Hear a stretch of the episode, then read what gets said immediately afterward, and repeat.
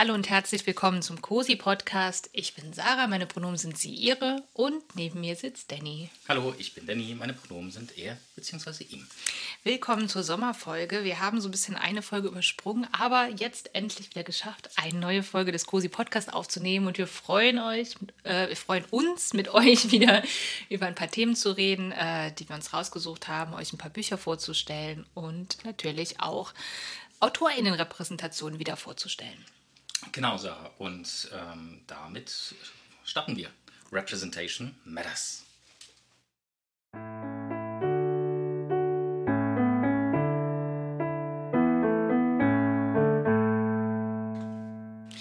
Representation Matters ist der Punkt, an dem wir euch aus unserem Sortiment AutorInnen und ihre selbstgewählte Repräsentation vorstellen und euch so ein bisschen Einblick geben, ja, welche Autorin findet ihr denn eigentlich in unserem Sortiment? Genau, und ähm, wir widmen uns immer zwei verschiedenen Repräsentationen. Mhm. Und äh, die erste, die ich uns vorstellen möchte, ist aus der Konstellation weiß sozialisiert, queer und Herkunft bzw. Lebensmittelpunkt Südamerika. Mhm. Und da sprechen wir heute über die Autorin Carolina de Robertis. Sehr cool. Carolina de Robertis ist 1975 geboren mhm. Und ist das Kind von Eltern aus Uruguay. Mhm. Uruguay ist ein, ein, kleineres Land zwischen Brasilien und ähm, Argentinien gelegen. Mhm. Genau.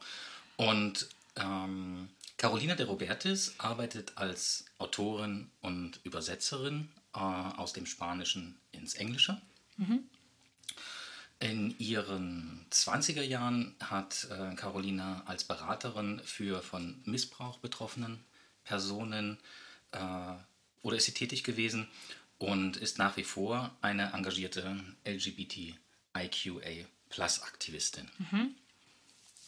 Ähm, Carolina positioniert äh, und veröffentlicht se sich selbst als ähm, genderqueer. Mhm und lebt mit ihrer Frau Pamela Harris und den gemeinsamen Kindern mittlerweile in Oakland in Kalifornien. Mhm. Ähm, Carolina bekam 2016 den Stonewall Book Award für ihre Novelle, für den Roman ähm, The Gods of Tango. Mhm. Ähm, das Buch ist auch im Fischer Verlag in deutscher Übersetzung äh, erschienen mit dem Begriff oder mit dem Titel Die Tango-Tänzerin. Okay. Genau. Ähm, wir bei COSI haben den Roman Cantoras vor einiger Zeit auf die, aufs Regal genommen. Mhm. Und ähm, Cantoras fand ich persönlich ein ganz, ganz tolles Buch. Also ich habe es auch schon angefangen zu lesen und okay. bin, bin sehr begeistert. Okay. Ähm, es geht in Cantoras um die Lebensgeschichte von fünf lesbischen Frauen in Uruguay. Ähm, zur Zeit der Militärregierung mhm. in den Mitte, Ende 70er Jahren. Okay, gut. Dann weiß ich, in welcher Zeit wir uns befinden. Ja. Genau. Und in dieser Zeit war es äh, in Uruguay äh, auch besonders hart und besonders äh, von Gewalt und Feindlichkeit geprägtes Umfeld und Alltag für marginalisierte Personen, mhm. so auch für ähm, queere Menschen. Und dieses Buch beschreibt der sie über ca. 35 Jahre spannende Lebensgeschichte eben von diesen fünf Frauen, mhm. die sich in der Hauptstadt von Uruguay in Montevideo kennengelernt haben. Und Montevideo, das ist ganz gut zu wissen im Hintergrund. Ähm, Uruguay um, hat in etwa 3,5 3,5 Millionen Einwohner. Mhm. Davon leben 1,5 alleine in Montevideo. Also wow, also das, das ja. ist die Stadt mhm. äh, schlechthin. Und ähm, diese Proportionen existierten, äh, Stadt-Land-Bevölkerung existierten auch schon in den 70er Jahren. Mhm. Und diese fünf Frauen entscheiden sich, ähm, Montevideo zu, zu verlassen, äh, der Gewalt äh, zu äh, entfliehen mhm. und ziehen sich zurück auf ähm, eine unbewohnte oder nahezu unbewohnte Halbinsel, äh, die heißt äh, Cabo Polonio. Mhm. Und von dort aus beginnt das Abenteuer der fünf Frauen nach einem authentischen Leben. Mhm. Und alle Widrigkeiten, alle Hoch und Tiefs, alle Emotionen, alle Konstellationen, alle Gefühle auf dem Weg dorthin, ähm, davon handelt und davon erzählt dieses Buch.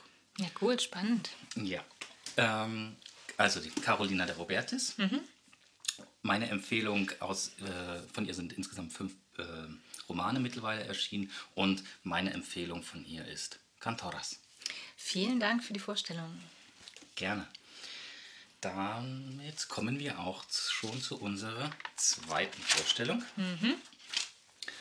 Ähm, aus der Konstellation BIPOC Cis Hetero Europa mhm. möchte ich heute die Autorin Jasmina Kuhnke vorstellen. Oh, cool, ja. Jasmina Kuhnke ist äh, Autorin und Antidiskriminierungsaktivistin, mhm. ähm, ist 1982 in Hagen geboren, im Ruhrgebiet. Und Jasminas erster Roman, Schwarzes Herz, ähm, ist im vergangenen Jahr, 2021, veröffentlicht worden, mhm. an dem Oktober. Und ähm, das Buch Schwarzes Herz äh, thematisiert anhand einer schwarzen Ich-Erzählerin, wie sich Rassismus in den Alltag und in die Persönlichkeit betroffener Menschen einwebt, mhm. wenn eben dieser Rassismus auf allen Ebenen der Gesellschaft Rückendeckung bekommt. Und ja, ich meine, du hast das Buch ja auch äh, gelesen oder hast es dir als Hörbuch Genau, gehört? ich hatte es, ich hatte es als Hörbuch du? Hm? gehört, genau. Und ich kann, kann gerne ein bisschen was dazu sagen. Ähm, genau, das Buch hat eine Triggerwarnung aus gutem Grund, äh, Rassismus, aber es geht auch um häusliche Gewalt. Und es ist, ich würde es so als autofiktionales Buch beschreiben. Es basiert nicht auf dem Leben von Jasmina Kunke, nicht eins zu eins, aber ich glaube, behaupte ich jetzt einfach mal, es sind schon einige Erfahrungen rein eingeflossen, die Jasmina selber gemacht hat. Es geht auch in diesem Buch um eine Mutter von mehreren, ich glaube auch mehreren Kindern, mhm.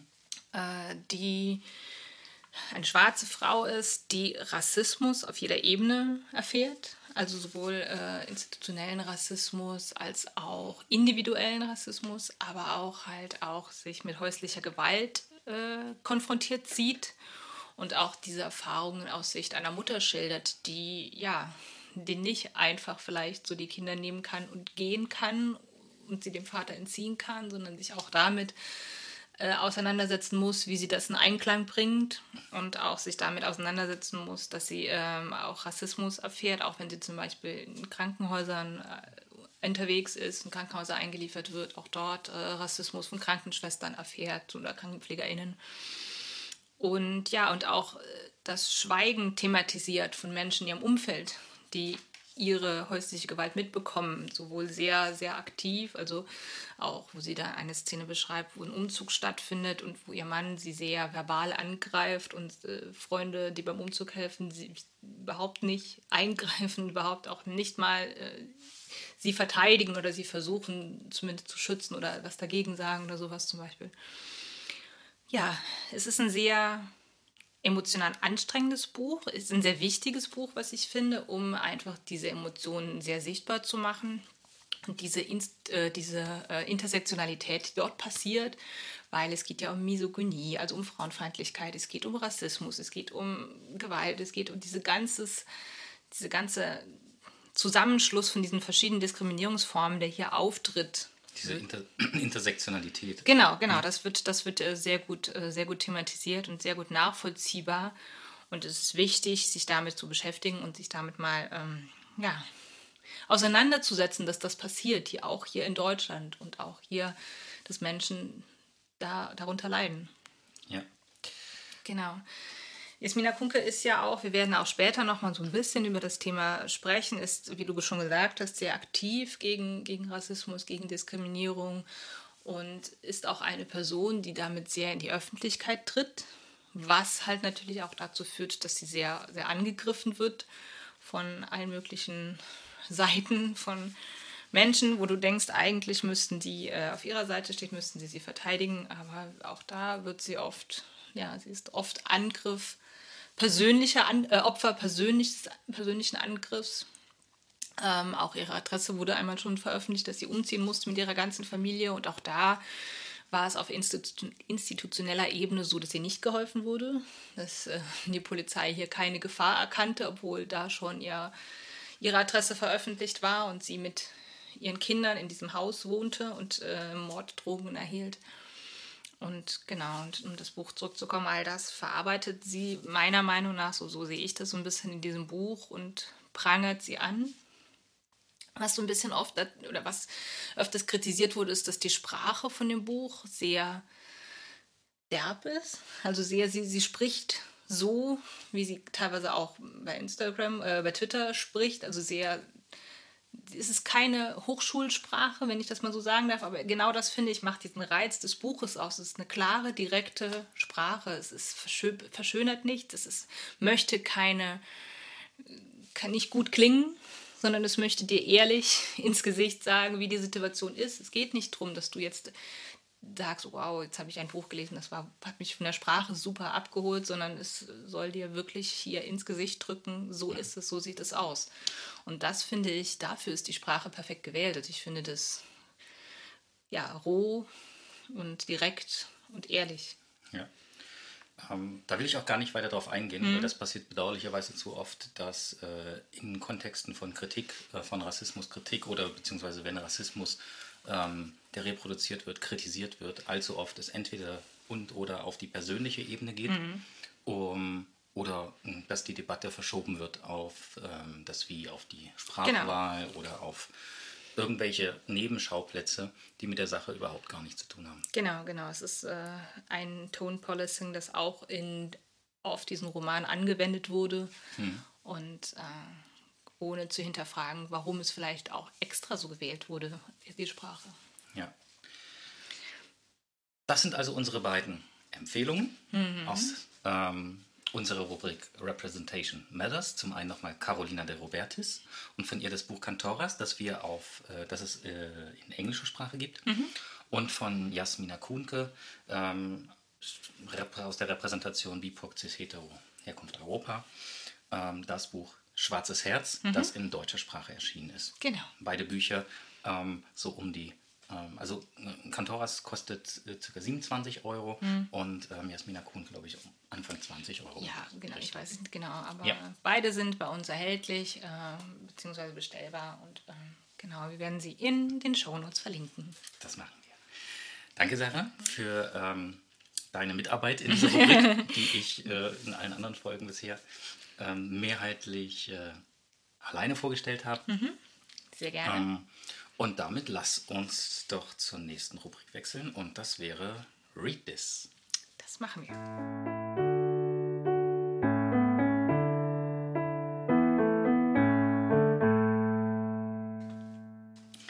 So, dann sind wir bei der Kategorie Read This und Sarah, das ist deine Haus- und Hofstrecke. Was, äh, welches Buch hast du uns heute mitgebracht und über welches Buch möchtest du ähm, näher sprechen und uns näher vorstellen und warum. Genau, ich habe diesmal ein Buch von Short Stories, also Kurzgeschichten mitgebracht, ähm, weil ich hatte Lust, Kurzgeschichten zu lesen. Das geht mir oft so, wenn ich davor irgendwie einen langwierigen Roman gelesen habe oder wirklich ein Sachbuch, ein sehr herausforderndes. Und dann denke ich, okay, bevor ich mich jetzt wieder in einen richtigen Roman stürze, finde ich Kurzgeschichten immer so eine schöne Abwechslung, mhm. um so ein bisschen was Leichteres dazwischen zu haben. Auch wenn die Geschichten selber auch wenn, ich glaube, man sollte das nicht unterschätzen, auch wenn äh, Kurzgeschichten oft unterschätzt werden, weil sie trotzdem, trotz ihrer Kürze, sehr viel Inhalt transportieren können und den Inhalt nur sehr verdichten. Mhm. Genau. Aber zu dem Buch, das ich mitgebracht habe, das nennt sich Milchbluthitze und ist geschrieben von Dantiel W. Monies. Ich hoffe, ich spreche die Person richtig aus. Das ist eine Dantiel W. Monies ist eine schwarze Frau, die in Jacksonville, Florida ähm, geboren wurde und auch dort noch wohnt in Florida. Und auch dieses Buch äh, Milchblut Hitze, die Geschichten darin äh, spielen ausnahmslos alle in Florida. Mhm. Ähm, und behandeln die Porträts von Menschen aus den unteren Gesellschaftsschichten Floridas, also wirklich so äh, untere Schicht bis Mittelschicht. Verschiedene Menschen, die dort zu Wort kommen. Es sind äh, sowohl männliche als auch weibliche Protagonistinnen, ähm, deren Geschichte dort erzählt wird. Ähm, es sind immer, glaube ich, mindestens eine schwarze Person, die in der Geschichte auch vorkommt, eine Haupt Hauptperson spielt und verschiedene Altersgruppen auch. Also es gibt Geschichten von Mädchen, Teenager-Mädchen, es gibt Geschichten von einer Frau, ähm, die Mutter, die sich die, die Mutter werden wollte und eine Fehlgeburt erlitten hat.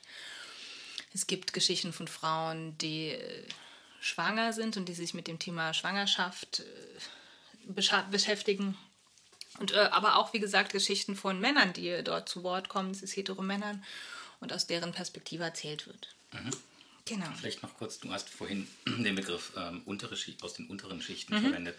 Ähm, der Begriff gewählt aus der aus dem Narrativ von, von Kapitalismus und, und Patriarchat und genau, aus, genau. aus den ähm, bestehenden Diskriminierungskonstruktionen. Genau, genau. Also ich habe diesen Begriff gewählt, weil es auch im, ähm, im ähm, nennt man das auf Deutsch, äh, Klappentext, Klappentext auch selbst so äh, da so beschrieben wird. Also das ist kein Begriff, den ich jetzt genannt habe, sondern aus dem Klappentext steht auch dieser Satz Porträts von Menschen aus den unteren Gesellschaftsschichten. Okay. Genau, also da es eine Übersetzung ist. Genau, da es eine Übersetzung ist, ähm, wird dieser Begriff hier möglicherweise einfach nur mitgetragen. Genau. Natürlich. Okay. Genau, es geht natürlich untere Gesellschaftsschichten äh, Klassismus, äh, Menschen, die in prekären Arbeitsverhältnissen stehen, Menschen, die in äh, ja, Arbeitsverhältnissen stehen, die unsicher sind, die im kapitalistischen System einfach weniger Einkommen erzielen. Und aus deren Sicht äh, wird dieses Buch erzählt. Mhm. Genau. Ähm, ja, was wollte also, was wollte ich noch so sagen? Ich fand es sehr, sehr schön, das Buch. Es ist wie gesagt, wie ich schon am Anfang gesagt habe, auch wenn die Geschichten kurz sind, sind sie sehr verdichtet, sind, erhalten sehr viel Einblick in die Gefühlswelt der Protagonistinnen. Das fand ich wahnsinnig, wahnsinnig schön gemacht, wahnsinnig auch nachvollziehbar. Also ich war sehr schnell immer in der Geschichte drin, immer in dieser Person drin und konnte mich da reinfühlen. Und auch die Themen, die angesprochen werden, fand ich schön gewählt, weil es Themen Alltagsthemen sind, weil es Themen sind, die uns alle irgendwie vertraut vorkommen. Entweder haben wir sie selbst erlebt oder wir kennen Menschen, die diese Themen erlebt haben, sei es Schwangerschaft, sei es Fehlgeburt, sei es aber auch Themen wie gewisse Süchte wie Alkoholsucht oder, oder ja, so, sowas. Mhm. All das kommt hier vor oder auch die Gedanken von Teenagern, auch Trauer kommt vor. Trauer auch im Teenageralter. Wie gehst du als Teenager damit um, mit dem Thema Trauer, mit dem Thema auch Identität, sich selbst zu finden, wo ist mein Platz in der Welt. Also all diese Themen werden, werden angesprochen. Und es ist eine wahnsinnig schön zu lesen, es ist eine wahnsinnig schöne Sprache, die mich auch sehr abgeholt hat. Also hier bei diesem Buch ist es tatsächlich so, dass die Sprache wirklich wahnsinnig gut ist. Natürlich ist es, wie du schon gesagt hast, eine Übersetzung. Es wurde aus dem Englischen übersetzt von Claudia Arlinghaus und Anke Caroline Burger. Aber ich glaube, sie haben damit echt richtig richtig gut gemacht, also richtig gut mhm. übersetzt. Mhm. Genau, eine Stelle wollte ich mal vorlesen, weil ich ähm, zeigen, weil ich die Geschichte auch sehr gut fand, mhm. weil sie auch meine Situation gerade so ein bisschen betrifft und weil es auch zeigt, wie die Sprache ist. Also in dieser Geschichte geht es darum, dass eine Frau erfährt, dass sie schwanger ist mhm. und diese dieses, diese Geschichte dreht sich darum, um ihre Gefühle zu sagen, okay, behalte ich das Kind, behalte ich das nicht, bin ich überhaupt eine gute Mutter, bin ich das nicht. Sie ist noch nicht entschieden und ich erzähle auch nicht, wie die Geschichte ausgeht. Aber diese, diese Emotionsspanne, der wird sehr gut beschrieben, so, okay, kann ich das überhaupt, was passiert dann in dieser Welt mit mir, was passiert mit dem Kind und äh, diese Entscheidung, wo sie jeden Tag irgendwie anders trifft, ob, es das kann oder nicht quasi. Genau, da lese ich gerade eine Stelle, Stelle vor wo sie mit ihrer Schwester spricht. Ähm, wie sollte sie ihrer Schwester, selbst noch ein Kind, sie beide waren im Grunde Kinder, sagen, dass es sich dabei um die einfachste Ausrede handelte? All die Städte, die man noch nicht gesehen, die Karriere, die man noch nicht gemacht hatte. Sich einzureden, dass man später immer noch genug Zeit haben würde. Jede Menge natürlich. Kinder konnten schrecklich nerven. Und selbst die kleinste Verletzung hinterließ inzwischen eine bleibende Narbe auf Billys Haut. Sie wusste genau, dass dieses Kind sie fertig machen würde. Wie sollte sie Violet klarmachen, dass all diese Gründe wahr und wichtig waren, aber dass sich hinter diesen Befürchtungen etwas noch bedrohlicheres versteckte? Der Gedanke, der ihr sagte, dass das Mutterwerden nicht einfach nur ein Übergangsritus war, ein weiterer Kiesel, den man in die Tasche steckte, dass ein ganz neuer kleiner Mensch dabei entstand, für den man voll und ganz verantwortlich war. Und was, wenn man das in den Sand setzte? Garantiert war nicht jede Frau dazu bestimmt, Mutter zu werden. Jedenfalls nicht in diesem konventionellen Sinn. Und wie würde es heute auf der Welt aussehen, wenn man den Frauen öfter die Freiheit gelassen hätte, darüber nachzudenken? Also es ist ein schöner, schöner, schöner Absatz, finde ich. Und es ist auch ein, etwas, was sie auch in diesem Buch ganz oft macht, dass so diese Verhältnisse in den USA so ein bisschen kritisiert. Also hier bringt sie es schon an, okay, wie wäre es, wenn man den Frauen die Freiheit lassen würde, selber zu entscheiden, diese Freiheit, die Frauen in den USA und auch weltweit ganz oft nicht haben. Und sie stellt diese Frage so in den Raum und gibt, beantwortet sie nicht, also das wird auch nicht beantwortet, aber sie lässt uns als LeserInnen damit zurück eine Antwort zu finden oder darüber nachzudenken. Und das finde ich, finde ich ganz oft in diesem Buch und das finde ich ganz, ganz schön gemacht. Mhm. Also, das jetzt gerade vorgelesen hast, habe ich mhm. so gedacht, boah, das ist ja so, so traurig, dass ähm, der Support und die Stütze und der Halt einer Gesellschaft so wenig, so wenig mit einbezogen mhm. wird, dass diese Gedanken so sich nur um ein entweder nur um die äh, gebärende Person selbst oder um einen sehr, sehr kleinen Personenkreis drehen, mhm. äh, von denen ähm, das positive Vorurteil einer Unterstützung, einer Begleitung auf, mhm. ne, durch, durch die Schwangerschaft und äh, durch die ähm, Zeit danach äh, überhaupt vorgestellt werden kann. Und das ist, das ist so genau. wahnsinnig traurig eigentlich. Genau, genau, das fand ich auch ganz, ganz spannend. Das ist ja auch teilweise ja hier so. Das sind so Basic-Gedanken, die du dir machst, weil einfach du weißt, dass diese Unterstützung nicht da ist. Du kriegst halt eine Grundsicherung, was weiß ich. Aber die Unterstützung zu sagen, okay, du kannst trotzdem noch ein relativ freies Leben führen und du kannst dann ja das tun, was du wirklich möchtest und bist wirklich frei, auch noch weiterhin Dinge zu tun, das bricht ja so ein bisschen weg und äh, dass sich dein Leben halt komplett ändert und auch die Unterstützung fehlt, dich da im Vorhinein so vorzubereiten, zu sagen, okay, wir begleiten dich auch schon im Vorhinein, um zu sagen, damit du mal einen Einblick bekommst, wie sich das Leben ändert, sondern es ist okay, jetzt triffst du eine Entscheidung, die den Rest deines Lebens beeinflusst und äh, bist eigentlich, wirst du eigentlich nicht, nicht, nicht, nicht richtig vorbereitet darauf, mhm. was, was das bedeutet. Genau.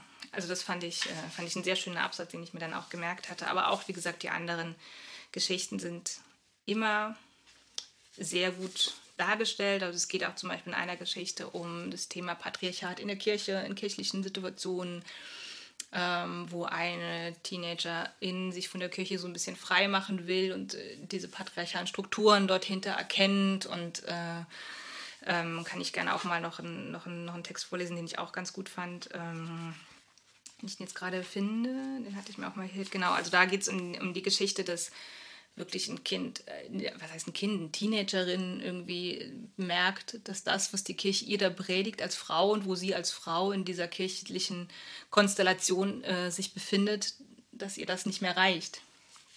Und dann steht da hier der, dieser Absatz. Say hört die Worte des Pastors und versteht, wovon er spricht, dass sie Haare auf dem Kopf, aber nicht unter den Armen haben darf Haare auf den Armen, aber nicht an den Beinen, Haare zwischen den Beinen, je nachdem, wie es dem Mann gefällt, dass sie angeblickt werden darf, aber selbst nicht zurückschauen darf. Und das, äh, solche, solche Textpassagen beschreiben halt immer die Sicht und es ist immer in diesen Stories immer so eine Patriarchatskritik, Kapitalismuskritik, aber auch halt wirklich viel feministische Untertöne drin. Hm. Genau. Also definitiv eine, eine sehr große Empfehlung von mir.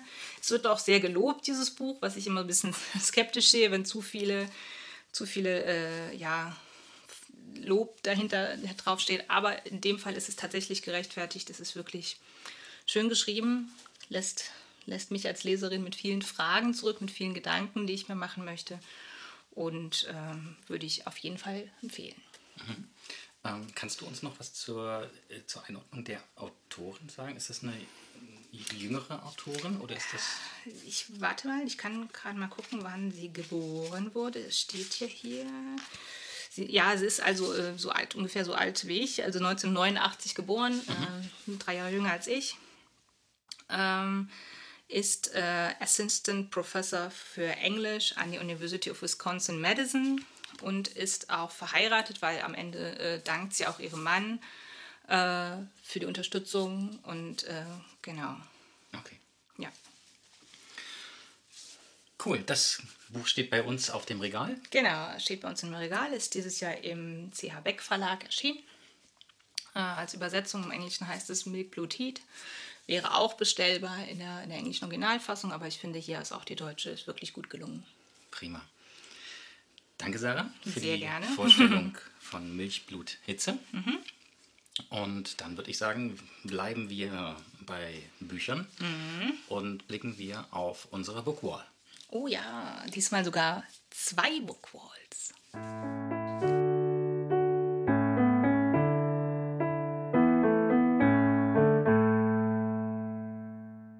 So, Sarah, schauen wir auf die Bookwall. Du hast schon gesagt, angekündigt, es gibt ein, äh, eine Doppelfolge gewissermaßen. genau. Welche Personen haben die letzten Bookwall für uns bestimmt? Genau, weil wir es ja einmal nicht geschafft haben, einen Podcast aufzunehmen, stellen wir heute zwei Bookwalls vor. Ähm, und zwar einmal die im Juli, das war die Bookwall von Jessie Bell von My Bell Library.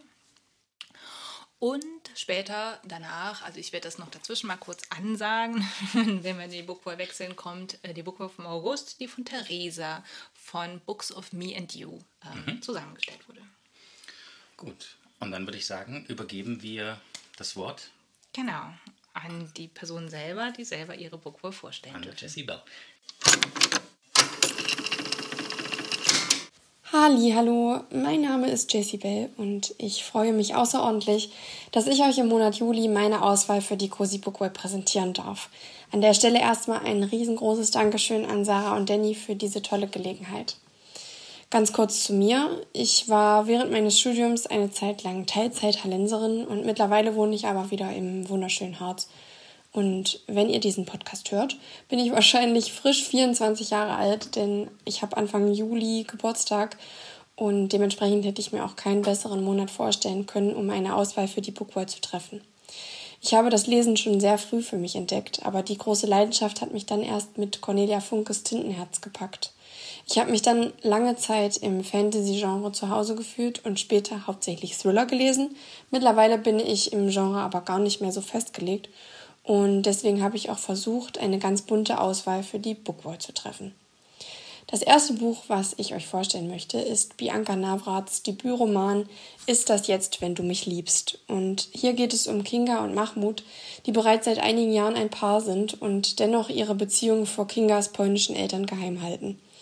Doch da Kinga und Mahmoud bald heiraten wollen, ist es nun endlich an der Zeit, den deutsch-türkischen Schwiegersohn vorzustellen. Und so findet sich Mahmoud schon bald auf einer polnischen Familienhochzeit zwischen Kingas ganzer Verwandtschaft wieder. Dieses Buch gehörte im letzten Jahr zu meinen Jahreshighlights und es ist eine sehr authentische Geschichte, die unheimlich humorvoll erzählt wird und dennoch sehr tiefsinnige Themen wie Heimat, Herkunft und Identität, aber auch Suchterkrankungen bespricht. Außerdem habe ich die Figuren alle direkt ins Herz geschlossen. Auch bei dem zweiten ausgewählten Buch haben die Charaktere einen festen Platz in meinem Herzen. In Sarah Kuttners Buch Kurt geht es um den Verlust eines Kindes und wie drei Personen damit ganz individuell umgehen. Und ich kann euch sagen, ich habe selten so geweint beim Lesen wie bei diesem Buch. Als nächstes habe ich Yoko Ogawas Insel der verlorenen Erinnerung für die Bukue ausgesucht, weil mich dieses Buch auch lange nach dem Beenden immer wieder begleitet. Aus dem Japanischen übersetzt wurde es von Sabine Mangold und es geht hier um eine Insel, auf der nach und nach verschiedene Dinge komplett verschwinden und die meisten Menschen diese Dinge dann auch vollständig vergessen. Dieses Buch ist unheimlich vielschichtig und düster und es regt in jedem Fall zum Nachdenken und Diskutieren an. Ein weiteres Buch, was bei mir noch lange nachhalt, ist Annika Landsteiners So wie du mich kennst. Hier geht es um zwei Schwestern, die eigentlich dachten, sie wären ein Herz und eine Seele gewesen. Doch nachdem eine der beiden tödlich verunglückt, tauchen undenkbare Geheimnisse auf über die andere. Die Geschichte wird abwechselnd aus der Sicht der beiden Schwestern erzählt, wodurch das Buch sehr nahbar und authentisch wird. Die Autorin findet auch für die schwerwiegenden Thematiken immer die richtigen Worte und geht sehr sensibel damit um. Als kleine Hommage an meine Lieblingskünstlerin Frida Kahlo habe ich dann Das Leben ist ein Fest von Claire Berest für die Bookwork gewählt. Hier bekommt ihr einen kleinen Auszug aus dem Leben der unheimlich inspirierenden, starken Frau und durch den wunderbaren Schreibstil der Autorin fühlt es sich fast an, als würde Frida selbst die Geschichten erzählen. Aus dem Französischen übersetzt wurde es von Christiane Landgrebe. Im Grunde steht das nächste Buch, was ich ausgewählt habe, stellvertretend für alle anderen Bücher von Mareike Fallwickel. Denn bisher fand ich alle Bücher der Autorin ausnahmslos großartig und in Die Wut, die bleibt, ihrem neuesten Werk, erzählt sie die Geschichte einer Mutter, die sich während des Lockdowns das Leben nimmt und ihre Kinder, ihren Mann, aber auch ihre beste Freundin zurücklässt. Es geht um gesellschaftliche Missstände und ist sehr schmerzhaft und aufwühlend zu lesen. Die Wut, die bleibt, kommt mit einer Wucht daher, dass man das Buch gar nicht mehr aus der Hand nehmen möchte und ich finde, es sollte von allen gelesen werden. Mein liebster Klassiker durfte auf der Bookwall ebenfalls nicht fehlen. Harper Lees Wer die Nachtigall stört spielt in den 30er Jahren in den Südstaaten der USA und es geht in erster Linie um den Rechtsanwalt Atticus, der einen schwarzen Mann namens Tom Robinson vor Gericht verteidigt. Dem Angeklagten wird vorgeworfen, ein Mädchen aus dem Dorf vergewaltigt zu haben. Allein wegen Harper Lees Erzählweise und wegen Atticus, der wirklich einer der großartigsten Protagonisten ist, die mir in Büchern je begegnet sind, ist dieses Buch unheimlich lesenswert, aber auch aufgrund seiner Aktualität. Ins Deutsche übertragen wurde dieses Buch von der Übersetzerin Claire Malignon. Als nächstes findet ihr ein Sachbuch auf der Bookwall, was mich dieses Jahr sehr begeistert hat. Rebecca Eintlers Das Patriarchat der Dinge zeigt auf, in was für einem patriarchalen System wir leben. Sowohl in der Medizin, am Arbeitsplatz und in den Bereichen Technik und Kultur. Viele Dinge sind nach Männern ausgerichtet und designt. Dabei geht die Autorin neben den Problematiken zwischen Mann und Frau auch auf die Ungleichheiten bezüglich diverser Personen, BIPOC oder Menschen mit Behinderungen ein. Ich empfand dieses Buch als unheimlich augenöffnend und schockierend und kann es wirklich nur von ganzem Herzen empfehlen. Für alle, die Lust haben auf ein bisschen Nervenkitzel, habe ich als nächstes das Buch Die geheime Geschichte von Donna Tartt ausgesucht. Ins Deutsche übersetzt wurde es von Rainer Schmidt. Es geht hier um eine Gruppe College-Studenten, die ein furchtbares Geheimnis miteinander teilen. Das Buch ist absolut fesselnd und atmosphärisch und eindeutig der Inbegriff von Dark Academia Vibes. Last but not least möchte ich noch Emma Donahues Roman Raum vorstellen. Auch das ist ein Buch, was ich lange nach dem Lesen nicht vergessen konnte und auch immer noch nicht kann. Es ist übersetzt worden von Armin Gontermann und aus der Sicht des fünfjährigen Jacks und auch in seiner Erzählweise geschrieben. Der kleine Junge kennt quasi nur Raum und die Dinge, die darin sind. Doch eines Tages erklärt ihm seine Mutter, dass es noch eine Welt da draußen gibt. Dieses Buch ist unheimlich intensiv und definitiv keine leichte Kost. Und es beschreibt sehr eindringlich die Beziehung zwischen einer Mutter und ihrem Sohn. Und es ist wirklich einfach super außergewöhnlich und ich kann es wirklich sehr, sehr empfehlen, auch wenn der Schreibstil sicherlich gewöhnungsbedürftig ist. So, das war schon meine Auswahl und ich hoffe sehr, dass ihr etwas findet und euch auch etwas daraus zusagt. Bis ganz bald. Vielen Dank, Jessie Bell, für die Vorstellung deiner Bookwall. Ich fand es eine wahnsinnig schöne Auswahl wieder. Und ja, und jetzt hören wir noch, was Theresa über ihre Bookwall zu sagen hat. Hallo, ich bin Theresa und ich freue mich, euch heute meine Auswahl für die Cozy Bookwall im August vorzustellen. Ich bin 24 und studiere seit einigen Jahren in Halle und finde es richtig schön, dass wir mit dem Cozy noch einen weiteren unabhängigen Buchladen hier haben. Ich bin seitdem ich denken kann eine Leseratte und lese eigentlich alles, was mir vor die Nase kommt, mit Ausnahme von Krimis vielleicht. Und gerade persönliche Buchempfehlungen spielen bei der Auswahl meiner Bücher eine wesentliche Rolle, ob es jetzt durch Freunde und Familie, Instagram oder auch die Bookwall ist. Und ich hoffe, dass bei meiner Auswahl auch für euch etwas dabei ist. Eine Sache, die ich beim Lesen mag, ist es definitiv, unterschiedliche Länder mit ihren Kulturen und ihrer Geschichte kennenzulernen, was sich auch ein Stück weit in meiner Auswahl widerspiegelt. Anfangen möchte ich mit Small Bodies of Water von Nina Mingya Pauls. Die Autorin ist in Neuseeland und Borneo aufgewachsen, hat chinesische Wurzeln und lebt mittlerweile in London. Und wer sich für Natur, Sprache und verschiedene Kulturen begeistert, dem wird das Buch gefallen. In Essays mit sehr poetischer Sprache erzählt sie unter anderem, wie es ist, dort aufzuwachsen, wo Naturgewalten den Alltag bestimmen, was es heißen kann, als Frau in unserer Gesellschaft zu leben, erklärt einem ein bisschen, wie Mandarin aufgebaut ist, was ich sehr interessant fand, und entführt einen nebenbei zu unterschiedlichen Formen des Wassers. Und ich finde das Buch einfach sehr besonders und deswegen eine äh, große Empfehlung von mir. Nach Vietnam geht's mit The Mountain Sing von Nguyen Phan Quay Mai. Es ist eine Familiensaga, die sich mit der Geschichte Vietnams im 20. Jahrhundert beschäftigt, insbesondere im Fokus dabei die beiden Kriege, also der Zweite Weltkrieg und der Vietnamkrieg. Und er betrachtet, wie das Schicksal einer Familie durch die Kriege beeinflusst wird. Und ich finde, die Charaktere waren sehr einprägsam, insbesondere die Großmutter war so ein starker Charakter und ich konnte nicht anders als mitfiebern und hoffen. Und ich finde, das hat, also das Buch hat auch eines der schönsten Cover, die ich je gesehen habe. Das spielt ja manchmal auch eine Rolle. Ähm, ja, genau. Geschichtlich weiter geht's mit äh, Damit wir uns nicht verlieren von Sophie Scholl und Fritz Hartnagel. Das ist ein Briefwechsel der beiden. Sophie Scholl wird euch ja sicher was sagen, ähm, als Mitkämpferin in der Weißen Rose und ihr Freund Fritz, Harzna Fritz Hartnagel ähm, zwischen 1937 und 1943 und gibt einen einen sehr persönlichen Einblick in ihr Leben, ihren Glauben und ihre Beziehungen, aber natürlich auch in die harsche Realität des Krieges und des Lebens an der Front. Und ich fand es einfach sehr interessant zu sehen, dass sie einfach nur eine junge Frau war, weil ich finde, durch so Geschichtsunterricht werden so Persönlichkeiten so schnell mystifiziert.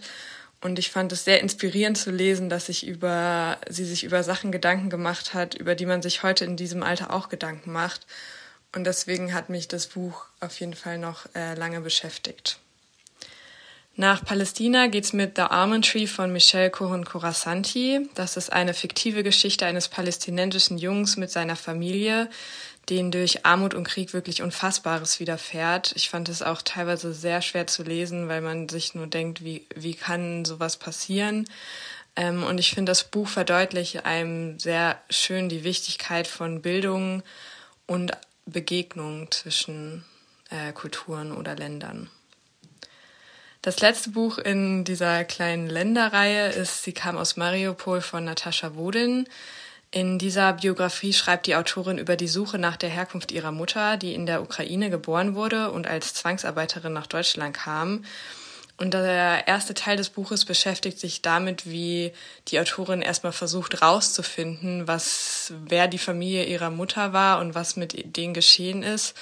Und der zweite, zweite Teil ist dann wirklich ein schonungsloser Bericht dessen, was sowohl ihrer Tante äh, in der Sowjetunion widerfahren ist, unter anderem war die in einem Gulag, als auch dann ihren, ihrer Mutter bzw. ihren Eltern als Zwangsarbeitern äh, in Nazi-Deutschland.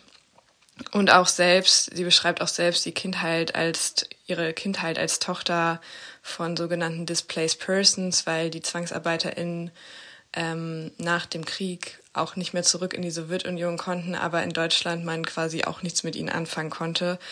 Und das Buch hat mich definitiv mehr als einmal schlucken lassen und ich finde, das ist auf jeden Fall ein Buch, von dem man nur lernen kann. Ein Klassiker durfte auch nicht fehlen und ich habe mich für Little Women von Louisa May Alcott entschieden. Ich bin damals durch die neue Verfilmung auf das Buch aufmerksam geworden und habe es regelrecht verschlungen, bevor ich den auch sehr schönen Film geschaut habe. Ähm, es handelt von vier Schwestern mit sehr unterschiedlichen Charakteren, die, wie es Geschwister so machen, aneinander geraten, ihre Eltern zu Weißglut treiben und trotz allem füreinander da sind. Und ich finde, es ist ein sehr schönes Buch über Familie, Freundschaft und das Erwachsenwerden und nicht umsonst ein Klassiker des 19. Jahrhunderts und für mich ein richtiges Wohlfühlbuch. Zeitgenössisch dystopisch anmaßend geht es weiter mit Miroloy von Karen Köhler. Ähm, dieses handelt von einem zunächst namenlosen Mädchen, welches in einer abgeschotteten Gesellschaft auf einer kleinen Insel lebt und durch unterschiedliche Machtstrukturen unterdrückt wird. Ähm, Dort gibt es unter anderem ein Buch namens Korabel, was als religiöse Instanz äh, dient, um patriarchale Machtstrukturen zu rechtfertigen. Und das Mädchen hinterfragt es immer mehr und leistet auch Widerstand, indem es anfängt zu lesen oder lesen zu lernen, weil Mädchen das dort verboten ist. Und ich finde, das Buch ist sehr besonders geschrieben und hat mich auch sehr berührt. Und deswegen kann ich es auch nur sehr, sehr gern empfehlen. Äh, Girl, Woman, Other von Bernadine Evaristo beschäftigt sich mit zwölf sehr unterschiedlichen Charakteren, was mir sehr gut gefallen hat, weil ich finde, Evaristo schreibt so, dass man versteht, wieso es immer eine gewisse Schnittmenge ähm, von Meinungen haben kann, aber letztendlich trotzdem auch immer Unterschiede in der Gesellschaft herrschen werden, einfach dadurch, dass Charaktere in einem anderen Jahrzehnt geboren, geboren wurden, eine andere soziale ähm, Herkunft haben oder halt auch ein anderes Geschlecht. Und ähm, ich fand es einfach sehr schön, wie realitätsnah sie über Gemeinsamkeiten und Unterschiede von Leuten in einer Gesellschaft geschrieben hat und wie trotz allem eine gewisse Verbundenheit herrschen kann. Da ich ja schon immer viel gelesen habe, darf eine Auswahl an Jugendliteratur bei mir auch nicht fehlen. Und zwei sehr gute Autorinnen, die ich äh, gelesen habe, sind Alice Oseman und Angie Thomas. Ich fange mal mit Alice Oseman an, die einige von euch jetzt vielleicht durch Heartstopper schon kennen. Das einzige Buch, was ich bis jetzt von ihr gelesen habe, ist Radio Silence. Und ich finde, wenn man tiefgründige und diverse Jugendromane lesen will, ist man bei ihr definitiv richtig aufgehoben. Radio Silence handelt von einer Freundschaft, in der man einfach man selbst sein kann, dem Suchen nach der Sexualität und der Frage, was man nach der Schule mit seinem Leben anstellt. Ich hätte es wahrscheinlich noch cooler gefunden, hätte ich es zu meiner eigenen Schulzeit gelesen, aber auch danach war es einfach super zu lesen, weil sie auch trotzdem am Zahn der Zeit schreibt, ähm, Podcasts und Tumblr und sowas integriert hat und deswegen macht es auch einfach Spaß, das Buch zu lesen. Und dann das letzte Buch, was ich mir ausgesucht habe, ist The Hate You Give von Angie Thomas. Dort ist da 16 Jahre alt, als bei einer Polizeikontrolle ihr unbewaffneter bester Freund Khalil erschossen wird. Und sie ist als einzige Augenzeugin diejenige, die weiß, was wirklich passiert ist und muss sich dann halt der Frage stellen, sage ich was, wie sage ich was und was sind die Konsequenzen davon. Und selten hat mich ein Buch so wütend gemacht, so zu Tränen gerührt, aber auch zum Lachen gebracht. Und deswegen eine ganz große Empfehlung. Danke auch dir, Theresa, für die Vorstellung deiner Bookwall. Und ich werde nicht müde, es jedes Mal wieder zu sagen, wie spannend ich es finde, wie unterschiedlich jede Bookwall ausfällt. Und ich weiß ja auch schon, wer im September die Bookwall macht und dass sie mal wieder was ganz anderes sein wird. ja, danke an Jessie Bell und danke an, an Theresa für die Zeit und für die Mühe und für die Arbeit, die ihr euch gemacht habt, mhm. die Bookwall für uns zu kuratieren. Und ähm, wir kommen zur nächsten Kategorie unseres Podcasts und das ist Point of View.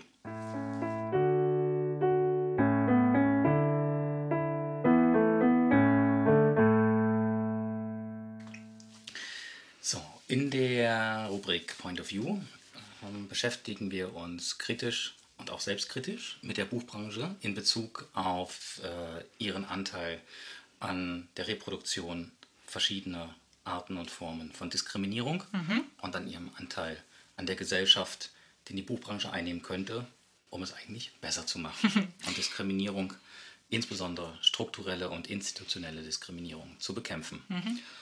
Und äh, wie man das nicht macht, ähm, ist jetzt eindrucksvoll aktuell wieder bewiesen worden. Mhm. Und äh, wir wollen das, wir wollen also am Beispiel ähm, dieses Buchs zum Film Der junge Häuptling Winnetou. Mhm. Ähm, einfach mal euch darstellen, wie organisierte Diskriminierung in der Buchbranche so läuft. Genau. Wir werden gar nicht näher auf dieses Thema eingehen. Ich glaube, das ist schon genug besprochen worden. Es wurde genug aufgebauscht, dieses ganze Thema zu dem Film, äh, warum das diskriminierend ist, sondern wir wollen eigentlich darauf eingehen, zu sagen, ja, wer sich eben nicht dazu geäußert hat und wer eben ja, sich da keine Position bezogen hat, obwohl es eigentlich sehr, sehr, ja, nicht nur sinnvoll, sondern auch wichtig gewesen wäre, hier Positionen, klare Positionen gegen Diskriminierung zu beziehen. Ja, und wir wollen anhand der Benennung der AkteurInnen ähm, in der Buchbranche in diesem Beispiel einfach mal skizzieren, ähm, welche Kräfte hier wirken und äh, wie sich Diskriminierung, in dem Fall Rassismus, sicher sein kann, mhm. gedeckt zu werden, ähm, ohne äh, und was es braucht, damit überhaupt ähm, hier ähm, Veränderungen stattfinden und mhm. aus welchen äh, Entwicklungen heraus schlussendlich Veränderungen dann wirklich stattfinden, wenn sie denn einsetzen. Mhm. Und ähm, ich würde gern, ähm, wenn das okay ist für dich, Sarah, zunächst kurz die ähm, strukturellen AkteurInnen benennen, mhm, ja, die in der Branche dazugehören und, ähm, und die hier in Perspektive auf diesen Vorfall äh, gerückt werden sollten. Genau. Wir beginnen, ich beginne zunächst dabei natürlich bei ähm, AutorInnen. Mhm. Es gehören AutorInnen dazu, es gehören dann Verlage dazu. Mhm. Es gehören sogenannte Barsortimenter bzw. Buchgroßhandlungen dazu, mhm. über die die Verlagsliteratur schlussendlich ausgeliefert wird und wo auch die ähm, tatsächlich, wenn es sich um physische Titel handelt, tatsächlich auch die Bücher lagern und mhm. liegen. Mhm. Ähm, es gehören Buchhandlungen dazu mhm. und es gehören in definitiv in der heutigen Zeit Buchclubs, es gehören BookstagrammerInnen dazu und es gehören Branchenverbände dazu, hier in unserem Fall explizit genannt der Börsenverein des deutschen Buchhandels als Dachverband und größte ähm, Organisation ähm, von ähm, AkteurInnen, die in der Buchbranche tätig sind. Genau. Beginnen wir mal kurz äh, oder ganz kurz. äh, äh, Es ist ja ein, ein, das Buch zum Film. Genau. Ähm, genau. Grundlage für den Film war ein Drehbuch und ähm, das, was wir hier als, als Buch besprechen oder was, äh, wo wir hier die Diskriminierung für die Buchbranche ähm, aufzeigen wollen, ähm, das betrifft äh, die Autorenperson Thilo Petri Lassak. Ähm, und äh, hier geht es schon mal sehr interessant los. Ähm, Thilo Petri Las- Lassak wuchs äh, nach eigener Auskunft in einer Buchhandlung auf, hat über 350 Bücher in, äh, veröffentlicht, die in 20 Sprachen übersetzt wurden, hat äh, nach Selbstveröffentlichung eine Auflage von 5 Millionen erreicht und war sich nicht zu schade und so unreflektiert, ähm, diesen Auftrag, diesen, dieses, dieses Honorarwerk anzunehmen und das Drehbuch in ein ähm, literarisches Buch zu transfer, äh, transformieren. Ähm, das ist für mich der erste Beispiel für organisierte Diskriminierung. Genau. Also das erste. Ja, Genau, ein total. erstes, ein erstes Ja. Element, Genau. ein, ein innerhalb ähm, unserer Gesellschaft, Mhm. innerhalb der Reproduktion von Diskriminierung äh, etablierte Person, Mhm. ähm, die ähm, schwer, schwerer angreifbar ist Mhm. als eine ganz kleine, unbekannte Autorenperson, Genau, die wenig genau. Reichweite und wenig eigene Wirkung ne, und, Mhm. und, und Repertoire ähm, geschaffen hat. Und da hilft es auch ungemein, dass diese Person sich auf der Website schon mal mit, mit äh, einem Bundespräsidenten gezeigt hat und, um, und all, diese, all dieses, dieses Drumherum äh, nützt dann dieser weiteren Entwicklung unheimlich. Und dann sind wir auch schon beim Verlag. Ähm, der Ravensburger Verlag hat äh, hier die Rechte erworben oder gekauft oder angedient bekommen, um dieses Buch zu verlegen. Äh, der Ravensburger Verlag äh, hat auch eine sehr interessante Geschichte.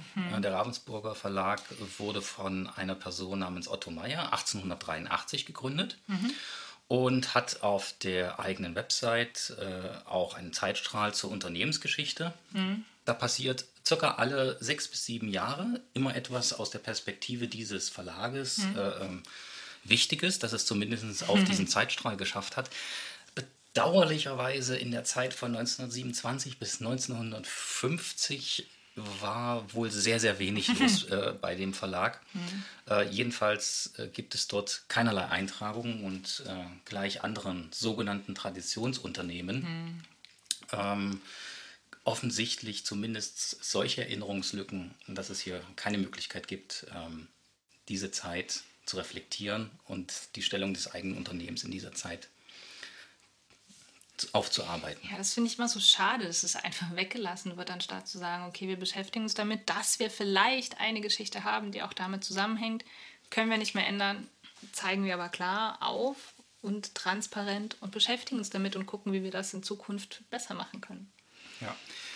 Denn hätte man das in einer Form, in einer strukturierten Art und Weise gemacht, wäre man möglicherweise schneller als außer auf Druck äh, zu der Erkenntnis gekommen, dass die Veröffentlichung solch eines Buchs kein geiler Move ist im Jahr Genau. 2022. Genau, weil wenn uns jetzt Leute sagen, ja, aber sie haben es zurückgezogen, ja, natürlich, aber wie du sagst, nur auf enormen Druck von außen, enormen Druck von betroffenen Personen, die dagegen vorgegangen sind, die das kritisiert haben und erst dann wurde dieser, diese Veröf- dieser Verkauf des Buches äh, gestoppt. Genau. Damit sind wir bei den Barsortimentern bzw. bei den Buchgroßhändlern. Ähm, Buchgroßhändler operieren bedauerlicherweise allzu sehr schon komplett algorithmengetrieben und beschäftigen sich kaum noch mit Inhalten der Waren, in dem Fall der Bücher, ähm, die sie vermarkten, die sie einkaufen. Und auch hier das führt dazu, dass auch an dieser Stelle keinerlei Mechanismen gegriffen haben, keine Reflexion stattfand, Ja. sagen, ähm, hört mal, das können wir eigentlich nicht bringen. Genau. Ich kritisiere, wir kritisieren hier nicht, dass nicht jedes Buch gelesen werden kann. Definitiv nicht. Auch uns selbst passiert es in der Buchhandlung, dass wir Bücher ausstellen und dann auch von KundInnen darauf aufmerksam machen, pass auf, da ist, wird nochmal Diskriminierung in einem Satz oder in einem Kapitel äh, reproduziert, was bei uns dann dazu führt, dass wir das Buch rausnehmen, gar kein Thema. Aber bei einem Buch, das so offensichtlich Rassismus reproduziert, das ist nicht versteckt im Innern, im Innern des Kapitels muss man nicht durchlesen. Das ist offensichtlich erkennbar auf dem Cover, auf dem Titel, auf dem gewählten, mit dem Inhalt selbst, dass da hier ein Rassismus und ein Kolonialismus reproduziert wird. Genau. Zumal müsst ihr dazu wissen, dass wenn ähm, solche großen Projekte, von denen alle beteiligte Akteure, ähm, wo auch im Vorfeld natürlich auch sehr, sehr viel Geld reingeflossen ist, eine hohe Erwartung an, äh, an Gewinn und an Umsatz und an Ertrag aus diesem Projekt heraus haben, bedeutet das aus, auf allen Ebenen eine viel, viel größere Relevanz und eine viel, viel höhere Priorität in der Vorbereitung. Also hier waren mehrere, äh, hier waren auch mit Sicherheit mehrere hu- hunderttausend Exemplare beabsichtigt zu verkaufen. Und das bedeutet Lagerhaltung, das bedeutet Platz, das bedeutet eine besonders äh, äh, sensible Koordina Koordination. Und dann taucht bei solchen Sachen immer der Inhalt mit auf. Genau, genau. Zumal es ja hier äh, das Buch als Hauptmedium gab, aber es gab ein Puzzle dazu, es gab ein Stickerbuch, es gab, also es war richtig viel Platz, der dafür äh, bereitgestellt werden musste. Es war äh, im, im Lagerbereich. Ja. Dann kommen wir zu den Buchhandlungen. Ähm, die Buchhandlungen haben es in der Hand und haben die freie Wahl, welche Bücher sie welchen Raum geben. Genau. Ja, doch da war das große Schweigen. Ich habe kaum, nee, eigentlich gar nicht, überhaupt keine Buchhandlung gesehen, die sich dazu positioniert hat. Natürlich habe ich, verfolge ich nicht alle Buchhandlungen in Deutschland, aber ich habe das äh, durch die sozialen Medien sehr verfolgt, was dort passiert ist und auch ähm, sehr viel dazu gelesen, was Natives in Germany zum Beispiel, auf die kommen wir später noch zu sprechen, ähm, dazu gesagt hat.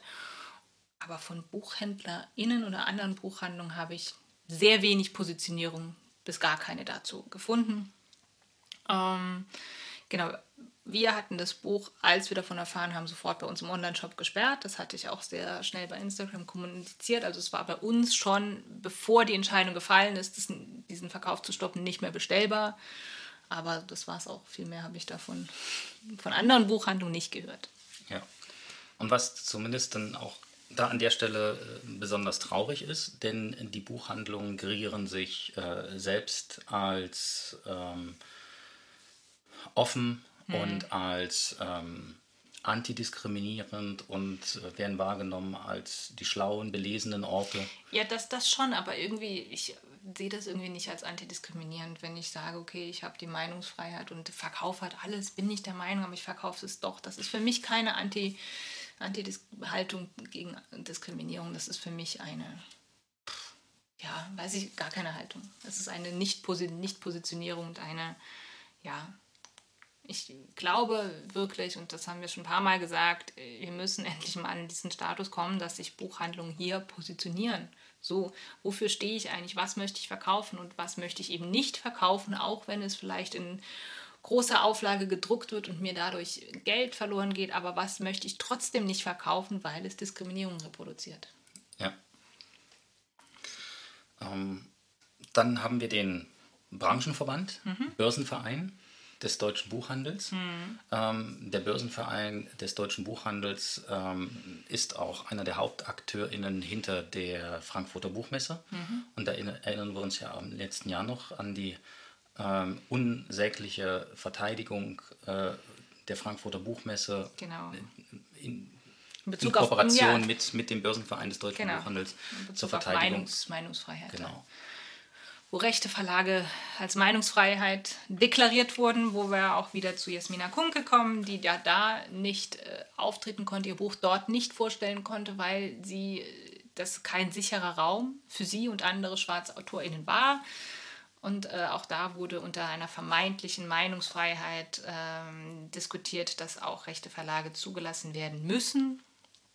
Und auch hier in diesem Fall ja, hat sich der, äh, der Börsenverein nicht dagegen positioniert oder überhaupt nicht positioniert, sondern im Gegenteil. Es gibt äh, dieses Börsenblatt, das ist diese Fachzeitschrift des Deutschen Börsenvereins und dort war sogar eine Werbeanzeige von Ravensburger für dieses neue Buch auf der Rückseite abgedruckt. Natürlich wurde hier, ist das nicht vom Börsenverein inszeniert, sondern es war eine Werbeanzeige, die Ravensburger eingekauft hat, aber der, das Börsenblatt hat sich dazu entschieden, diese ganzseitige Werbeanzeige auf dem Börsenblatt zuzulassen. Ja, also in Bezug auf den so oft selbstproklamierten Kampf und Einsatz gegen Diskriminierung ja. jeglicher Art mhm. ist hier bei allen bis jetzt genannten Akteuren äh, nichts entstanden. Nee. Nichts hat dazu geführt, nee. dass auf, aus eigener Reflexion heraus, aus eigenem äh, Widerstand ähm, dieses Projekt äh, mhm. nicht äh, ähm, befeuert oder nicht, nicht supportet und auch nicht umgesetzt wurde. Genau. Genau, was äh, spannend dazu ist, ich weiß nicht, ob du das, das weißt, dass es das Börsen, Börsenverein ganz oft auf ihrer Instagram-Seite zum Beispiel äh, diesen Prozess um Zizi Dangaremka nennt und auch da sehr oft schon dazu aufgefordert hat, hier irgendwie solidarisch mit Zizi Dangaremka zu sein, weil sie ja vor Gericht steht, wegen ihres Buchs, wegen des Kritiks, der Kritik an ihrem politischen System. Und dazu wurde vom Börsenverein aufgerufen. Also irgendwie ist da ja doch ein, eine, irgendwie ein, ja, Solidarität vorhanden oder ein, ein Bedürfnis vorhanden, hier Solidarität zu zeigen. Aber warum denn nicht hier auch bei einem Thema, wo eine andere Form von Diskriminierung hier ausgelegt wird, von institutionellem Rassismus, der über Jahrhunderte, Jahrzehnte schon besteht und jetzt wieder reproduziert wird. Warum hat es hier nicht gegriffen, dieses, äh, dieses Verständnis, dass wir hier auch irgendwie äh, Diskriminierung reproduziert wird und spätestens, ja, spätestens als wirklich betroffene Menschen angefangen haben, das zu kritisieren, spätestens da, wo es ja eigentlich viel zu spät schon war, aber selbst dann wurde sich bis jetzt nicht positioniert. Ja. Ähm, also du hast dir das hier gerade an, angesprochen, mhm. den, äh, den Fall mit äh, TC. Ich sehe den Unterschied darin, hier ging es um eine natürliche Person mhm. und da ist es anders als bei, bei Kampf gegen strukturelle Diskriminierung, mhm. ist es ein leichtes Schwert. Insbesondere wenn, wie hier in dem Fall, vorher, ich sag mal, einen gewissen äh, Investment, einen gewissen Eigenanteil äh, ja, ähm, reingeflossen ist, genau. dann ähm, ist, glaube ich, eine andere Motivlage dahinter. Ja, das, das, und das, die nichts schon, ja. mit, äh, mit einer Reflexion auf, strukturierten, auf strukturierte, äh, organisierte Diskriminierung zu tun hat. Nee, nee, Sondern hier geht es einfach richtig, um ja. Äh, den eigenen Arsch zu retten. Ja, das ist richtig. Es gibt ja auch, ich glaube, Zizi Denkaremka hat ja den Friedenspreis des deutschen Buchhandels mhm. letztes Jahr überreicht bekommen ja, das meine ich damit. Äh, genau, das meinst du damit wahrscheinlich auf der, auf der Frankfurter Buchmesse und da natürlich ist dann anderes Engagement drin ja. als permanenter struktureller Rassismus, der schon Jahrzehnte spielt. Ja, dann bleibt uns noch äh, was zur heutigen, in unserer heutigen Zeit in der Buchbranche als strukturelle AkteurInnen einfach dazugehört. Das sind äh, BookstagrammerInnen und ähm, Buchclubs. Mhm. Genau. Auch dort habe ich wenig bis keine Reaktion gesehen. Äh, da, dass das irgendwie angesprochen wurde, dass das irgendwie kritisiert wurde oder auch nur, dass, ähm, ja, dass die Stimmen von Betroffenen überhaupt geteilt wurden. Es gab mhm. ein paar Menschen, die das gemacht haben. Das war nicht unbedingt, also wen ich dazu nennen will, ist Ulla von der Hase im Pfeffer die äh, sich auch immer, immer, die Person, ich glaube, ich weiß nicht, ob sie, äh, wie sie sich selber positioniert im Pronomen, deshalb sage ich jetzt einfach Ulla. Ähm, aber Ulla positioniert sich sehr, sehr stark gegen Rassismus schon lange auf ihrem Account. Wir werden den auch später unten verlinken hat sich auch äh, gegen diese Diskriminierung positioniert man muss dazu sagen, Ulla ist auch Buchhändlerin, also arbeitet auch in der Buchbranche und hat sich als eine der wenigen sehr laut dagegen positioniert, gegen diesen, äh, diesen Rassismus und hat sehr laut auch die, die Stimme von Natives in Germany ähm, unterstützt und war da sehr dabei im Kampf. Dann war noch, äh, ich muss den Account nochmal genau nachsondern, eine Lehrerin, äh, ich glaube Vielfalt im Klassenzimmer nennt sich ihr Account auf Instagram, die auch immer sehr, sehr gute Buchvorschläge, was Diversität in Kinderbüchern, also Schulbüchern hat. Und auch diese Person hat sich sehr, sehr stark engagiert, auch in Kommentarspalten sehr, sehr stark dagegen argumentiert und wurde auch persönlich angegriffen, hat das auch geteilt. Also das waren die so, so zwei Personen, die ich, äh, die ich jetzt auf den sozialen Netzwerken immer wieder getroffen habe, die sich immer wieder sehr, sehr stark dagegen engagiert haben. Aber das war es auch. Viel mehr habe ich eigentlich nicht, nicht hm. gesehen. So. Und dass der Rest der Aktion viel, viel, was dazu geführt hat, wurde halt von Natives in Germany geführt und äh, wurde durch deren Engagement geführt und bekam wenig Unterstützung von wirklich großen Buchblogger-Accounts. Ja. Was sehr schade ist. Ja, ja, auf jeden Fall. Also genau, ich habe versucht, äh, deren Stimme so gut wie möglich zu ähm, teilen. Mhm. Äh, mich auch oft, äh, ja, und halt hat das getan, was wir tun konnten, diese Bücher sperren, diese Stimmen äh, zu teilen und darüber zu diskutieren. Aber das wurde halt, wenn es so Einzelne machen wie wir, ist, das hat das halt keinen strukturellen, strukturellen Hebel hier. Ja. Genau. Also wir fassen wir zusammen. Mhm. Organisierte Diskriminierung hat bis kurz vor der Veröffentlichung wunderbar funktioniert. Mhm. So viele Organisationen, so viele individuelle Personen, mhm. so viel belesene äh, und nach außen äh, in Selbstdarstellung reflektierte mhm. ähm, Menschen und, und Gruppen genau. und Firmen haben es im Zusammenspiel nicht vermocht zu erkennen, mhm. dass hier Rassismus und genau. Diskriminierung reproduziert wird. Genau. Und dass das nicht in Ordnung ist. Genau. Und haben trotz und haben alle daran mitgewirkt, mhm. das Projekt äh, Realität werden zu lassen. Genau, und haben es genau das Gegenteil dazu eher noch verteidigt. Ja. Genau. Ja. Wie ist aus deiner Wahrnehmung heraus, wie, was hat schlussendlich das, zumindest dazu geführt, dass der Verlag Ravensburger, hm. welcher äh, Besitz und Eigentümer hm. in der, der Bücher ist, hm. ähm, was hat dazu geführt, dass diese Entscheidung, äh, das Buch ähm, zu veröffentlichen revidiert wurde. Kannst du das zusammenfassen? Genau, also wie gesagt, also was, was immer, immer bei mir angekommen ist, ist wirklich das unglaubliche Engagement von Natives in Germany, die da wirklich viel Arbeit reingesteckt haben, viel Aufklärungsarbeit, viel Recherchearbeit, die auch mit Ravensburger persönlich in Kontakt waren, weil sie auch vorher ich weiß nicht, in welchem Zeitspanne vorher von Ravensburger für ein anderes Buchprojekt angefragt wurden, um dort Unterstützung gebeten sind und eine Perspektive. Und dann auch, dass jetzt nochmal mit Ravensburger anscheinend in Kontakt getreten sind, gesagt haben, Leute, jetzt äh, erst fragt ihr uns um Unterstützung und dann macht ihr ein anderes Buchprojekt, wo ihr genau Diskriminierung dagegen ähm, mhm. auslegt. Also das hat schon dazu geführt, dass hier ein Druck groß wurde und es wurde auch viel darüber geredet. Ähm, wie gesagt, es gab viele Menschen, die das unterstützt haben, die gemeint haben, das verteidigen zu müssen. Aber ich glaube, allein dadurch, dass so viel geredet wurde und dass Ravensburger so im in der Öffentlichkeit stand und diesen seinen guten Ruf schützen wollte, hat Ravensburger dann diesen, äh, das Buchkauf gestoppt.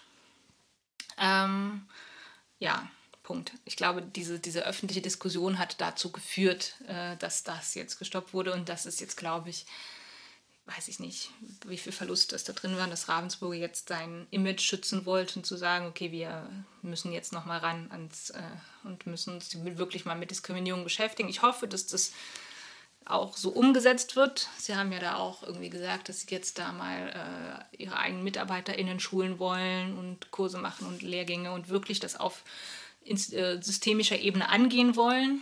Ich hoffe sehr, dass, es, dass das funktioniert dass das auch umgesetzt wird.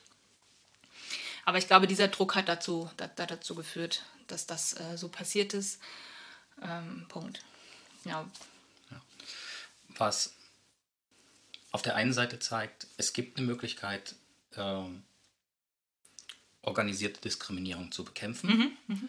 ähm, es ist nichts verloren, mhm. ähm, aber die Arbeit muss sich zukünftig auf mehreren Schultern verteilen. Genau. Und, Sie äh, wurde mal wieder von Betroffenen gemacht. Mal wieder mussten Betroffene Arbeit und Nerven und Emotionen investieren und Aufklärungsarbeit leisten, damit dieses Thema angegangen wird, als es eigentlich das Kind schon in den Brunnen gefallen war. Eine, ja, eine Reflexion, die vorher hätte passieren müssen. Ja. Und das ist insofern äh, beachtlich und äh, erschreckend, denn Land auf, Land ab finden so viele, so viele Angebote zu Antirassismus, zu Antidiskriminierung statt. So viele Stiftungen, so viele Förderprogramme, so viel Geld wird verwendet oder zumindest steht de facto zur Verfügung. Und dann kommt offenbar immer noch so wenig bei rum und Ja. immer noch, und wieder sind es nur Betroffene, mehrheitlich Betroffene.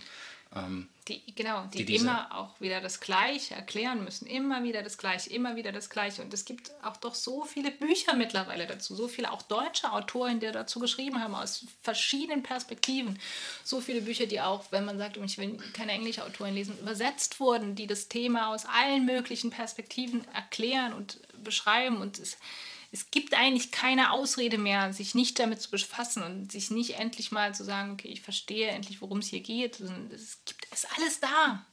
Ja, ja ähm, das ist eigentlich ein guter Aufruf äh, an Autoren, an Verlage, an Großhandlungen, an Buchhandlungen, an Bookstagrammerinnen, Ja. an Börsenvereinen. Einfach mal lesen. Lesen und nicht schweigen, positioniert euch. Positioniert euch. Geht raus da und lasst diese Positionierung nicht immer nur die Betroffenen machen. Lasst sie nicht allein damit in diesem Hagelsturm, der auf sie zukommt, sondern positioniert euch, stellt, sich, stellt euch, seid laut. Ja, es ist nicht, es ist anstrengend und ja, ihr werdet in, in die Öffentlichkeit geraten und ja, ihr werdet äh, negative Kommentare bekommen, aber das, diese Arbeit lassen wir gerade immer nur betroffen. Wir stellen Betroffene in den Sturm und Ja. da müssen wir uns mit dabei stellen. True. Danke dir, Sarah, Danke dir, Danny. für den dieses- Austausch darüber. Ja, sehr gerne. Ähm, ich hoffe, wir konnten ein kleines bisschen skizzieren, Hm. wie aus unserer Perspektive heraus hier organisierte Diskriminierung in der Buchbranche wirkt und strukturiert ist. Hm. Und dass es ein immer noch und dass es äh, absolut ernstzunehmendes Thema ist Natürlich. ähm, in, in, der, in der Buchbranche, Hm. dass offensichtlich zumindest nach dem heutigen äh, äh, Stand immer noch nicht genügend eigene Kräfte innerhalb der Branche beteiligten Personen und äh, Organisationen und Unternehmen freisetzt, ähm, dass solche Sachen der Vergangenheit angehören oder dass damit ähm, strukturell reflektiert umgegangen wird. Ja, genau. Das war ja gute Zusammenfassung. Dann kommen wir zu unserem nächsten Thema über den Bücherrand. Genau.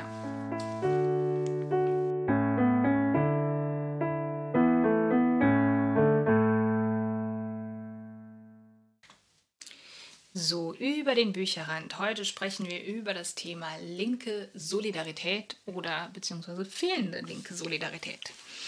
Genau, wir hatten es schon angesprochen ähm, in dem äh, ja in den vorigen Punkten ähm, und linke Solidarität. Dieses Thema geht so in die gleiche Richtung, dass wir quasi anstatt dass Menschen, die sich als links bezeichnen, miteinander agieren und versuchen, Diskriminierung aufzulösen, eher sich gegenseitig irgendwie ja, zerfleischen. Ist es zu viel gesagt?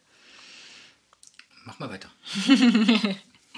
Genau, es geht eigentlich darum, äh, dass ich das feststelle, sowohl online, da kommen wir ja auch wieder zu Jasmina Kunke, leider, dass sie die arme Person heute sehr oft genannt wird, aber sie leider auch da im Fegefeuer steht, dass sie von Menschen angegriffen wird, die eigentlich sich selbst auch gegen Diskriminierung aussprechen würden oder behaupten zumindest dagegen zu sein, aber dass äh, auch dort äh, sie von diesen Menschen angegriffen wird. Aber wir brauchen da gar nicht so weit zu gehen. Wir können auch hier in Halle bleiben, wo sich äh, linke Organisationen eher gegenseitig angreifen, gegenseitig ja, gegeneinander arbeiten anstatt miteinander. Und es ist immer, es kommt immer irgendwie auf diesen Punkt hinaus, dass ähm, wir alle in einer Gesellschaft leben, wo wir alle rassistisch sozialisiert sind. Das ist Fakt, das äh, müssen wir alle anerkennen. Und es gibt bestimmte Gruppen, bestimmte Menschen, die, wenn sie auf ihre eigenen Diskriminierungsformen angesprochen werden, eher mit Abwehr reagieren und äh, diese Kritik nicht annehmen und erst recht nicht betroffen oder anderen Menschen zuhören, sondern mit Abwehr reagieren und dann quasi zurück, zurückschlagen oder austeilen und verbal, ähm, aber auch physisch. Und ja, darum geht es mir eigentlich gerade, dass, äh, dass ich denke, eigentlich sollten wir alle das gleiche Ziel verfolgen. Wir sollten uns gegen Diskriminierung aussprechen. Wir sollten uns, und das bedeutet halt einfach auch unsere eigenen Diskriminierungen, unsere eigenen interna, internalisierten Ismen, Rassismus, Ableismus, was weiß ich was, selber zu hinterfragen und selber uns der Kritik zu stellen und selber dazu zu lernen. Aber dass wir das oft nicht schaffen, sondern wenn wir selber Kritik erhalten, von anderen Menschen, dass wir dann eher abwehrend reagieren und das ist, ja, wie siehst du das? Habe ich das gerade sehr wirr erklärt? Hm, du hast deine Sicht genau, genau. darauf geschildert. Mhm. Hm. Ich würde ich würd das ganz gerne ein bisschen oder meiner, aus meiner Perspektive mhm. heraus. Ja, gerne. Für mich ist der Begriff Solidarität für sich selbst genommen neutral. Er gehört weder äh, Widerstandskämpfen mhm. ähm, für, ich mache das jetzt nur fürs Gespräch mhm. einfach, er gehört weder Widerstandskämpfen für das Gute, mhm. noch äh, Widerstandskämpfen oder, oder, oder, Verteidigungskämpfen für das, für, für das Böse. Mhm. Ähm, was ich damit meine ist, wie ich das, wie ich das sehe, Solidarität wird von linken wie von rechten Gruppierungen Organisationen, mhm.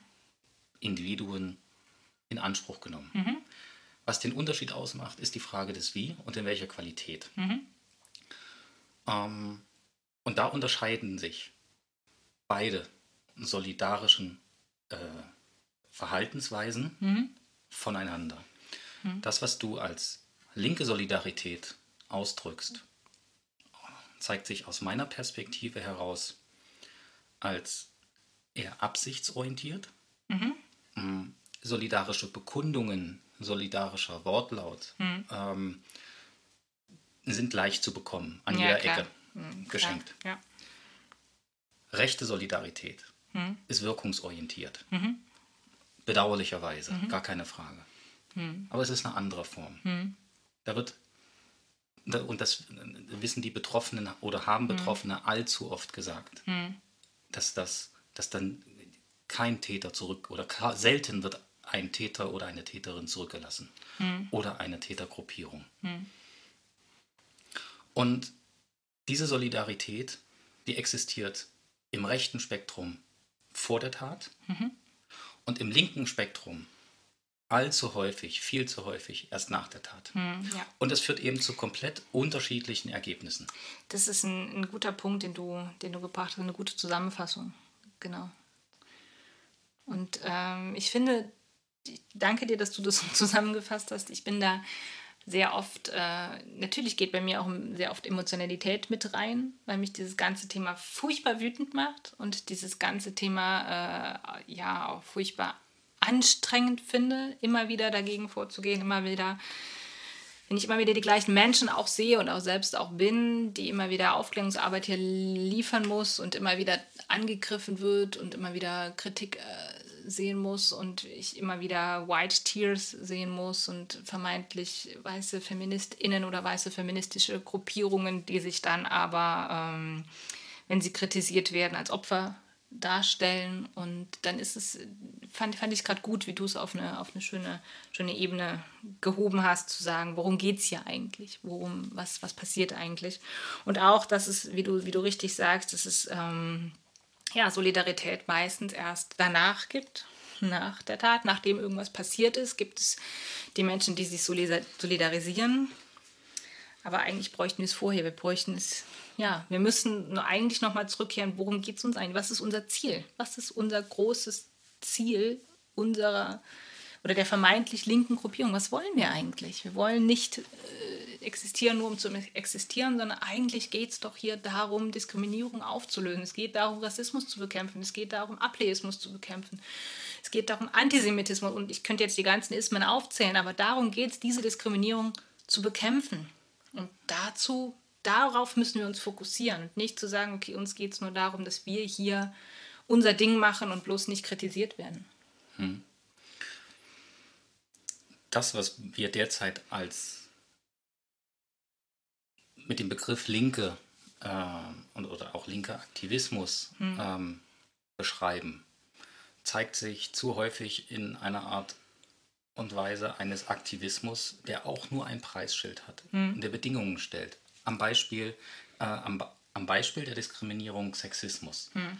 Ähm, die Veröffentlichungen ähm, über Sexismus, über Übergriffe, sexuelle hm. Angriffe innerhalb linker Strukturen. Hm. Und die Verteidigung mhm. dessen ja.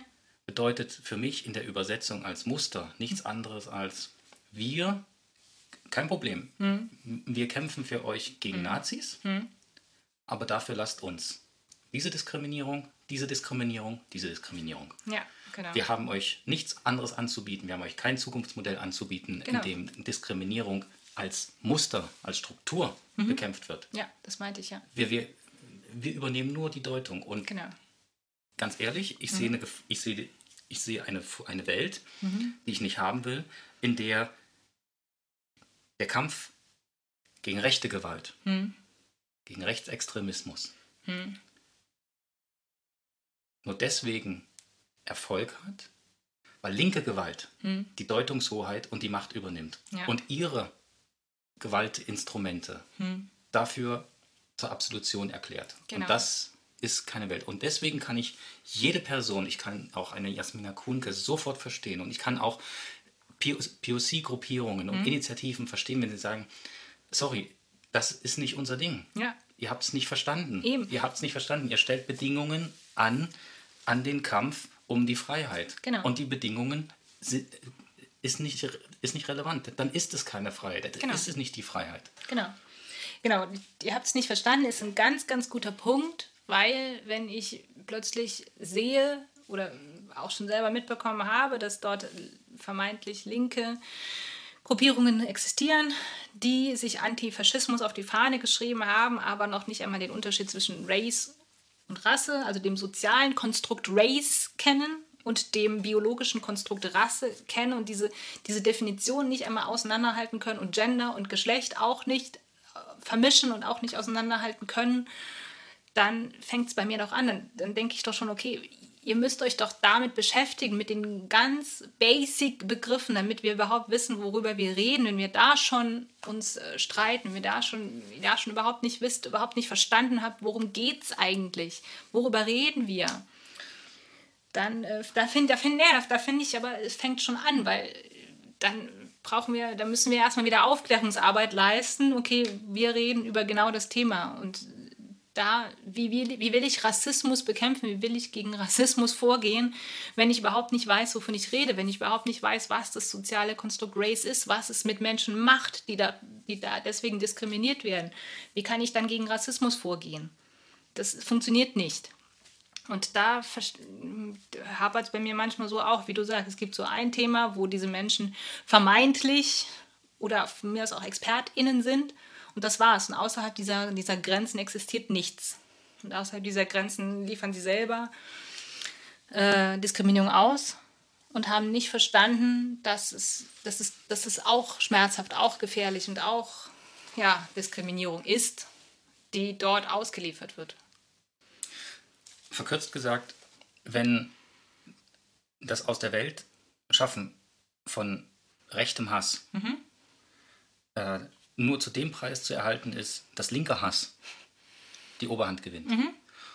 Dass uns einfach nur andere Menschen, dass es einfach nur andere Menschen sind, mhm. die andere diskriminieren und die Deutungshoheit in Anspruch nehmen. Ja. Dass es einfach nur andere Menschen sind, die anderen Menschen zu sagen, glauben, sagen zu dürfen und das Recht, sich das Recht herausnehmen zu sagen, mhm. wo und wie sie in Erscheinung treten dürfen, wo mhm. und wie sie dazugehören dürfen. Genau. Wo und wie sie sich entfalten dürfen. dann ist dieser linke Kampf oder diese linke Struktur nichts wert. Sie ist aus Genau. der Perspektive der Freiheit vollkommen wertlos, vollkommen Genau. wirkungslos und vollkommen belanglos. Genau. Und das ist eine bittere Pille, bin gar keine Frage. Aber Ja. es wird Zeit, dass die Dinge anders laufen. Klar. Und eingangs nochmal auf mein Statement. Und das ist für mich der Unterschied. Professionelle, strukturierte Solidarität existiert. Die Ja, Frage natürlich. ist nur, wer wendet sie an Genau. und für welches Ziel. Und diese, diese Professionalität, diese, die gehört, die gehört nicht Rechten in Bezug auf die Stringenz von Absicht und Wirkung. Genau. Wir müssen das für die bessere Welt, müssen wir ebenfalls professioneller, strukturierter, organisierter, solidarisch sein. Genau. Und dann haben wir eine echte qualitative Chance. Und denn ich kann mir nur schwer eine Welt vorstellen, in der POC, in der schwarze Menschen sagen, fantastisch, ab 2050 wäre ich klimaneutral diskriminiert. In der Menschen mit Behinderung sagen, ab 2050 werde ich klimaneutral diskriminiert. Queere Menschen, ab 2050 wäre ich klimaneutral diskriminiert. Das ist kein Ziel als solches und das ist auch nichts, wofür es sich zu kämpfen lohnt. Und deswegen kann man auch hier ganz kurz mal die Übersetzung auf die, auf, ähm, auf die schon oft gebrachten Zitate bzw. Ausführungen, wo Menschen sagen, Klimakampf ist ein, sind, sind soziale, sind, sind Ja, äh, gesellschaftliche Kämpfe. Klar. Und wenn wir das nicht angehen, Mhm. obwohl wir es alle eigentlich können, wir können das und wir können das lernen, wenn wir es noch nicht. Mhm. ja, wir klar. können dieses Handwerk, Solidarität, professionell sein, können wir alle lernen. Ja, klar. Aber das ist dann eben auch Mhm. der Ehrlichkeit geschuldet, zu sagen, das ist das, womit wir uns die nächsten Jahre beschäftigen werden. Klar. Mhm. Wir müssen uns begegnen, wir müssen unsere Strukturen kennenlernen, wir müssen anerkennen, dass wir alle fehlbar sind, Mhm. wir müssen großzügig miteinander sein. Nichts davon ist eigentlich neu. Nee. Wir müssen es nur professioneller organisieren. Genau. Und wir müssen es ausliefern. Wir Ja. müssen es einfach dann auch tun. Genau. Wir sind uns, glaube ich, sehr, sehr einig. Wir könnten da jetzt äh, noch sehr viel drüber reden, aber wir haben uns gedacht, wir reden mit euch drüber. Denn steht auch das nächste Affemgardo-Event an und wir haben das diesmal wieder als Diskussion äh, konzipiert. Und zwar keine Podiumsdiskussion, sondern eine Publikumsdiskussion. Also wir wollen tatsächlich mit euch ins Gespräch kommen. Wir werden es wieder in der Tanzbar Palette stattfinden lassen, aber es geht wirklich darum, um genau dieses Thema nochmal mit euch zu diskutieren und mit euch anzugehen und auch Lösungen zu finden, wie wir das besser machen können. Wir können das, wie du sagst, wir können das eigentlich und wir, es ist möglich, dass wir das besser machen und wir wollen mit euch zusammen eine Diskussion starten und Lösungen finden, wie wir das machen können. Es wird auch die Möglichkeit geben, wenn ihr sagt, ihr möchtet euch nicht öffentlich dazu äußern, anonym Fragen einzureichen, anonym äh, Input zu geben im Vorhinein ähm, und eure Themen dazu, eure Gedanken dazu zu teilen, die wir dann vorlesen werden, natürlich mm, anonym ohne den Namen zu nennen und darüber reden werden. Also die Möglichkeit wird es geben. Ähm, aber natürlich seid ihr herzlich auch eingeladen, hinzukommen, selber zu sprechen, selber für euch zu sprechen, selber ähm, euren Input zu geben. Was wir nicht erlauben werden, sind natürlich Beleidigungen. Was wir nicht erlauben werden, sind natürlich persönliche Angriffe. Das werden wir unterbinden, sowohl, also die Fragen werden wir nicht zulassen, aber auch, wenn wir es vor Ort erleben werden, würden wir hier eingreifen, dass, hier, dass wir das auf einer sehr konstruktiven, strukturellen Ebene halten ähm, und dass wir dort äh, eine wirklich gute, schöne Diskussion Vielleicht, natürlich wird es anstrengend, es wird natürlich eine äh, anstrengende Diskussion werden und wir werden verschiedene kontroverse Meinungen hören, aber ja, Beleidigungen werden wir nicht zulassen, das ist, ist ganz klar. Die Qualität des, des, des äh, Umgangs miteinander äh, auf die, in, Mhm. im Rahmen dieser Veranstaltung wird eben auch ein Zeugnis darüber sein, wo wir, Genau. wo wir stehen in Bezug auf linke Solidarität. Und äh, da können wir, glaube ich, alle ähm, an uns selbst äh, arbeiten Mhm. und uns darauf vorbereiten. Genau. Die Affen oder Affengardo äh, Nummer 3 findet statt am 23. September. Genau. Äh, Einlass ist ab 19.30 Uhr, Beginn ist 20 Uhr. Ähm, Sarah, du und ich, wir werden die Moderation Genau. ähm, der Publikumsdiskussion übernehmen. Wir werden Super kurze ähm, Einleitung auch geben. eine Einleitung, wir werden, äh, wir werden ähm, durch, durch die Diskussion führen, Mhm. aber wir werden nicht die Personen sein, die die Hauptredezeit in Anspruch nehmen. Genau, genau. Und äh, Fragen im Vorhinein oder einen Input im Vorhinein könnt ihr anonym bei uns im Geschäft ausfüllen. Wir werden das so gestalten, dass ihr dort ausfüllen könnt und Fragen abgeben könnt, die wir später nicht mehr zuordnen können, wer was gefragt hat. Wir werden aber auch gucken, dass wir online ein Tool einrichten, wo man anonym Fragen äh, hinstellen kann, einstellen kann. Aber wir fänden es natürlich schön, wenn ihr persönlich vor Ort seid. Es wird auch wieder einen Ticketpreis kosten. Es wird wieder 5 Euro kosten. Einfach auch, um die Örtlichkeiten, um die Rahmenbedingungen zu gestalten. Um, es wird, eine Bar wird wieder eröffnet sein. Es wird in der Tanzbar Palette stattfinden. Dort braucht man Licht, Ton, Technik, Menschen, die an der Bar sind. Das ist alles vorhanden, wird alles vorhanden sein, deshalb wird es auch wieder 5 Euro Eintritt kosten. Aber es gibt ja den Soliet Cosi Fonds und auch darüber können Ticketpreise finanziert werden. Also der ist äh, ganz gut gefüllt. Genau, momentan stehen dort über 180 Euro, Genau. die ihr über das solidarische Bezahlsystem Soli et Cosi in Anspruch nehmen Genau. könnt. Und ähm, ja, noch mal ganz kurz, wir machen, wir werden dieses Prinzip des Eintrittsgeldes unter anderem auch deswegen machen, wegen den von dir beschriebenen Kosten. Mhm. Ähm, auch wenn wir ähm, uns, auch wenn wir beim Kampf gegen den Kapitalismus Hm. äh, sofort bei euch sind, aber das Problem am Kapitalismus ist nicht die Zirkulation von Geld, sondern die Akkum Akkumulation. Und Genau. da gelten weder die Tanzbar Palette noch die Cosi-Buchhandlung wohl als Akkumulatoren im Sinne des Kapitalismus. Genau, und es ist äh, tatsächlich einfach nur fair, dass Menschen, die dafür arbeiten, für ein solches Event äh, stattfinden zu lassen, auch fair bezahlt werden. So ist es. Genau, das dazu. Ich freue mich ganz, ganz viele von euch zu sehen. Ich freue mich ganz, ganz viel Input von euch zu bekommen. Äh, wir werden, genau, wir werden das bald auch kommunizieren und auch dann kommunizieren, wie ihr die Fragen einreichen könnt im Vorhinein. Auch wenn ihr natürlich teilnehmt, könnt ihr natürlich trotzdem anonym vorher eure Fragen einreichen. Das habe ich alles schon besprochen. Aber ich freue mich drauf. Danke, Sarah, für Mhm. danke das, für das. Thema. Und äh, das bringt uns nun zu unserer letzten Rubrik. Und das sind die Shoutouts. So,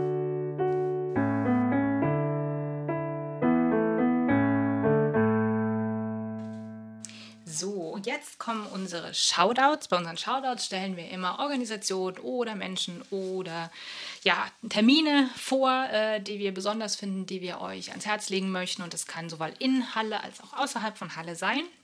Und ich fange direkt mit einem Termin an, der in Halle stattfinden wird. Am 30. September ist der sogenannte Hieronymus-Tag, der internationale Übersetzertag. Ähm, der ist benannt nach dem, ganz kurzes geschichtliches Einordnung, geschichtliche Einordnung, der ist benannt nach Hieronymus. Das war ein Kirchenvater, der im Jahre 420 das Alte und Neue Testament aus dem Hebräischen bzw. Griechischen ins Latein übersetzt hat und ist sozusagen jetzt der Schutzheilige, der bildlich gesehen der Schutzheilige der ÜbersetzerInnen. Und am 30.09. war sein Todestag, deshalb ist der 30.09. jetzt der Übersetzerinnentag. Und an diesem Tag werden auch wir, also wir werden den ganzen Monat September uns so ein bisschen um das Thema ÜbersetzerInnen aus Halle kümmern. Und wir, wir haben drei Frauen aus Halle, die übersetzt, als ÜbersetzerInnen arbeiten. Das ist einmal Marie Alpermann, das ist Friederike Hofert und Maria Meine. Und wir haben den ganzen September über einen Büchertisch, wo, äh, auf dem ihr Bücher findet, den, der von diesen drei Frauen übersetzt wurde. Ähm, teilweise aus dem Englischen, teilweise aus dem Spanischen, teilweise aus dem Serbo, äh, Serb Serbischen. Und die könnt ihr dann bei uns äh, erwerben. Und am 30.09. selber wird es einen ganzen Tag der Übersetzung gewidmet sein. Da sind wir auch im Literaturhaus in Halle. Da wird es eine gläserne Übersetzung geben. Also das heißt, äh, Autorinnen sind da und äh, die Übersetzerinnen zeigen live, die machen quasi eine Live-Übersetzung, wie so eine Übersetzung eines Buches stattfindet, was, was dort passiert. Mm, Genau, ihr bekommt ein bisschen Einblick in die Arbeit von Übersetzerinnen und ihr könnt auch, und es werden dort auch Bücher vorgestellt, die noch nicht erschienen sind, die aber dort äh, noch in der Übersetzung gearbeitet werden. Die könnt ihr dort auch bei uns schon vorbestellen. Beziehungsweise haben wir auch dann wieder dort äh, die Bücher dabei, die von diesen drei Frauen übersetzt wurden schon, die ihr euch dann dort kaufen könnt. Genau, das zum ÜbersetzerInnentag. Cool, spannend. Ja. Mein Shoutout geht raus an das Projekt Act Up Oral History. Ähm, Act Up steht für AIDS Coalition to Unleash Power. Mhm. Ähm, und nochmal ganz kurz zu einordnen für äh, jemanden, der davon noch nichts gehört haben sollte. Ähm, Act Up war in den 80ern eine aus der Zivilbevölkerung, aus marginalisierten Gruppen ähm, formierte Koalition von Menschen und Initiativen, ähm, die aktiv Maßnahmen eingeleitet haben, um die AIDS-Krise mhm. zu beenden. Mhm. Zu der Zeit war es so, dass ähm, die Mehrheitsgesellschaft kein Interesse äh, daran hatte, äh, AIDS wirklich zu bekämpfen. Mhm. Äh, es wurde als äh, eine Krankheit unter Marginalisierten äh, mhm. eingestuft, insbesondere unter, aus der Perspektive der Darstellung mhm. Äh, der öffentlichen Meinung von ähm, männlichen Homosexuellen. Mhm. Und ähm, es gab weder staatliche noch Institu also weder institutionelle noch äh, wirtschaftliche, also pharmawirtschaftliche Bemühungen, äh, diese Krankheit ernst zu nehmen und zu bekämpfen. Mhm. Und ACT UP hat sich formiert, äh, in, beginnt in dem Chapter New York und hat quasi äh, es sich zur Aufgabe gemacht, selbst Expert, äh, Expertengruppe zu werden mhm. an der an, den, an der medizinischen Entwicklung, am Kampf gegen AIDS auf, auf dieser Ebene teilzunehmen, mhm. der gesellschaftlichen, auf rechtlicher Ebene. Es gab wahnsinnig viel zu tun. Und das Besondere an ACT UP ist, ACT UP war erfolgreich, war eine der mhm. wenigen erfolgreichen ähm, Menschenrechtsbewegungen, mhm. ähm, die ihre Ziele größtenteils erreichen konnten. Mhm. Wow. Und da es davon so wenig gibt, ist mhm. dieses Projekt für mich so wahnsinnig wichtig. Es ist eine auf der Website actuporalhistory.org äh, mhm. lassen sich 187 Video-Interviews verfolgen wow. von ZeitzeugInnen, mhm. die im Act Up Chapter New York beteiligt waren an irgendeiner Stelle, in irgendeiner Rolle, in irgendeiner Tätigkeit. Mhm. Und ähm, dieses Archiv gibt einen wahnsinnig guten Einblick in die Qualität der Organisation mhm. dieser vermeintlich unorganisierten Gruppe. Mhm. Das äh, empfehle ich jedem, sich damit zu beschäftigen, um ähm, zu wissen, was ich damit ausdrucken, ausdrücken möchte. Mhm. Aber es gibt, ähm, es ist eine so gute ähm, Website, weil die Metadaten so exzellent gepflegt sind. Mhm. Ähm, es gibt, denn in diesem Fundus von 187 ähm, Interviews fällt es jemand schwer, herauszufinden, wo anfangen, wo hm. liegen jetzt welche Schwerpunkte. Und das Klar. ist geclustert ähm, nach, nach den Subjects, also zum Beispiel Women and AIDS, äh, Death and Dying, Treatment and Data Committee, hm. ähm, nur um auch mal kurz hm. die Bandbreite abzureißen. Und anhand der, der äh, ähm, Schriftgröße dieser Gruppierungen lässt sich erkennen, wie viele Interviews sich ah, mit welchen cool. Subjects beschäftigen oder da, da besprochen werden. Ja. Und ähm, das macht es äh, uns etwas einfacher, mhm. äh, eine Orientierung durch diese 187 Interviews zu tun, insbesondere wenn man, wenn jemand zum Beispiel im persönlichen oder beruflichen Kontext dem einen oder anderen äh, verbunden ist. Mhm. Und ja, das ist also mein Shoutout. Mhm. ActUpOralHistory.org mhm. als fantastisches Videoarchiv für wie funktioniert erfolgreiche Menschenrechtsbewegung. Cool, danke dir. Bitteschön. Genau, mein zweiter Shoutout, ich habe heute schon ein paar Mal erwähnt, geht zu Natives in Germany. Das ist ein Instagram-Account und ähm, die haben nicht nur in letzter Zeit sehr viel Aufmerksamkeit bekommen, aber die leisten schon länger fantastische Arbeit und zeigen eben auch, dass indigene Menschen auch in Deutschland leben und in Deutschland Teil der deutschen Gesellschaft sind. Und hier meine ich nicht nur explizit Indigene aus Nordamerika, sondern Indigene aus allen Teilen der Welt, die sich dort zusammenschließen und darüber aufklären, ähm, wie es sich als indigene Person hier in Deutschland lebt, welche Ressourcen es gibt, um sich da mit zu befassen, auch äh, weiterzubilden. Und ähm, sehr guter Account, unbedingt folgen.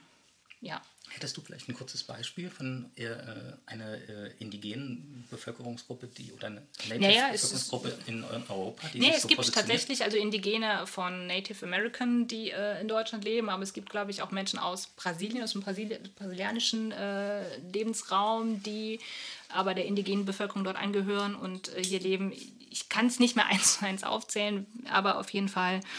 Ähm, Genau, aber ähm, zum Beispiel gibt es ja auch äh, in Europa immer noch indigene Gruppen, die hier leben. Es gibt zum Beispiel in Finnland, Schweden, gibt es immer noch die samische Bevölkerung. Ah, okay. Genau, die auch ja eine indigene Gruppe in Deutsch, äh, nicht in Deutschland, in Europa äh, darstellt, die äh, weiterhin auch oder auch ganz, ganz viel Diskriminierung und ganz, ganz viel Verdrängung unterliegt. Aber das heißt, wenn wir ja an Natives denken, denken wir ja oft an Nordamerika, aber es gibt in allen Teilen der Welt indigene Menschen, indigene Gruppen und alle, alle sind leider Diskriminierung, Verdrängung, Auslöschung betroffen. Umso wichtiger halt wirklich, dass wir solche Stimmen, die es gibt, solche Zusammenschlüsse ähm, hervorheben und äh, ihre Stimmen highlighten und ihre Stimmen hören und betroffen zuhören und schauen, wie wir diese Menschengruppen schützen können und äh, wie wir ja hier auch als Allies auftreten können. Cool. Genau, du hast auch noch einen Shoutout hier aus Halle, richtig? Richtig. Ähm, mein Shoutout äh, geht raus an die CSD-Demonstration, an die Christopher Street Day-Demonstration in Halle am 10. September um 13 Uhr. Los geht's äh, mit der Demonstration. Der Startpunkt ist der Marktplatz hier in Halle. Und mir ist deswegen die Demonstration wichtig, weil die Kritik an Pride-Veranstaltungen und auch an CSD-Veranstaltungen, wie sie in, äh, in Deutschland mehrheitlich äh, genannt werden, Christopher Street Day-Veranstaltungen, ähm, das, und ich gönne das allen und jedem Mensch, ähm, Party und Zelebration, wunderbar. Genau. Deswegen ist es umso wichtiger, die Kämpfe und den, ähm, ja, den, den kämpferischen, den, den politischen Teil ähm, dieser, ähm, dieser Ereignisse herauszustellen. Und ähm, dafür ist diese Demonstration eben auch sehr wichtig. Und diese Demonstration ist deswegen so wichtig und mir ist dieser Aufruf so wichtig, weil es eben eine Möglichkeit ist, aktiv und professionell solidarisch zu sein. Das trifft auf Menschen zu, die in irgendeiner Form aktivistisch sind, in einer Klimabewegung, aber sich nicht mit zum Beispiel Queerness positionieren. Das ist eure Veranstaltung. Genau. Menschen, die sich gegen die Diskriminierung, gegen Klassendiskriminierung kämpfen. Das ist eure Veranstaltung, um professionelle Solidarität zu zeigen. Und diese Demonstration größer, größer zu machen, als sie von Menschen, die sich selbst queer positionieren und sich queer ally positionieren, je erreichen könnten. Genau. Darum geht es.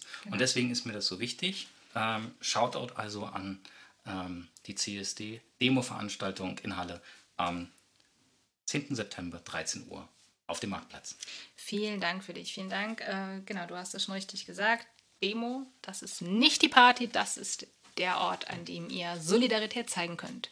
Und hier auch ein kleiner Shoutout. Wir sind auch an dem 10. September im Laden und ich hatte es schon mehrfach in verschiedenen Gruppen gesagt, wenn ihr eine Pause braucht von dem ganzen Trubel, wenn ihr einen kurzen, ruhigen Ort braucht, dann kommt gern bei uns vorbei an dem 10. September. Ihr kriegt gern was zu trinken, ihr kriegt gern ein bisschen Glas Wasser, ihr kriegt gern, könnt euch kurz hier hinsetzen. Wir werden an dem Tag die Musik extra ganz, ganz leise machen. Also wirklich nur Klänge, nicht viel Musik. Das ist euer ruhiger Spot, wenn ihr kurz eine Pause braucht. Kommt gern einfach bei uns vorbei. Wir sind da auf jeden Fall bis 17 Uhr an diesem Samstag. Genau. Hast du noch einen Shoutout für uns? Ja, ich habe tatsächlich noch einen Termin. Diesmal gehen wir nach Frankfurt. Und zwar, ähm, und zwar findet natürlich, äh, wir hatten schon drüber gesprochen, findet die Buchmesse statt, aber noch ein anderer, viel coolerer Termin aus meiner Sicht. Es findet nämlich ein Festival, ein Buchfestival statt. Das nennt sich Schwarz bewegt, Stories of Color. Das findet am 23. und 24. September in Frankfurt am Main statt und es darum geht es vor allem um Literatur, Poesie, um ja, ein Festival für schwarze Literatur, für BPOC-Personen, für Flinter-Personen, für Allies, mhm. aber mit Fokus auf Literatur von schwarzen AutorInnen und auch gestaltet von schwarzen äh, Menschen, die das, die das Festival organisieren und gestalten. Finde ich eine ganz, ganz, ganz coole Idee, äh, das so in den Fokus zu rücken und alle Menschen, die in Frankfurt sind oder Lust und Zeit haben, nach Frankfurt zu reisen an dem Tag oder an den Tagen, absolute Empfehlung. Ort, der Ort, genaue Ort wird noch bekannt gegeben. Also es gibt, äh, wir werden den Instagram-Kanal schon verlinken. Es gibt auch, der Termin steht fest, aber der Ort, an dem das stattfindet, wird noch von den Veranstaltern bekannt gegeben. Okay. Mhm. Cool. Danke, Sarah. Vielen Dank dir. Alle Informationen aus äh, den Rubriken, die wir heute wieder zum Thema hatten, mhm. ähm, werden wir in den Shownotes ähm, genau, so einstellen. Alle mhm. Links, alle Quellen. Genau. Und ähm, dann wünsche ich euch, wünschen wir euch eine gute Zeit. Mhm. Noch einen schönen Restsommer. Rest Spätsommer, ja. Genau. Auch wenn ich mich schon auf den Herbst freue. ich bin ja ein absoluter Herbstmensch. das stimmt, ja. Genau, und ähm, wir hoffen, dass wir unseren Podcast zukünftig wieder eine gewisse Regelmäßigkeit geben können. Mhm. Seht es uns nach, dass es uns hier einmal nicht so gelungen ist. Genau. Und wir freuen uns auf euch, wir freuen uns auf, ähm, auf euer Feedback, genau, auf eure Kritiken. Ähm, und wir freuen uns darauf, euch im Laden zu sehen. Genau, auf die ganzen, ja, ganz, ganze viele Veranstaltungen, die im September stattfinden. Da freuen wir uns alle drauf. Ja, wird busy. genau. Dann in diesem Sinne, danke Sarah. Danke Danny. Danke euch fürs Zuhören und macht's gut. Bis bald. Tschüss.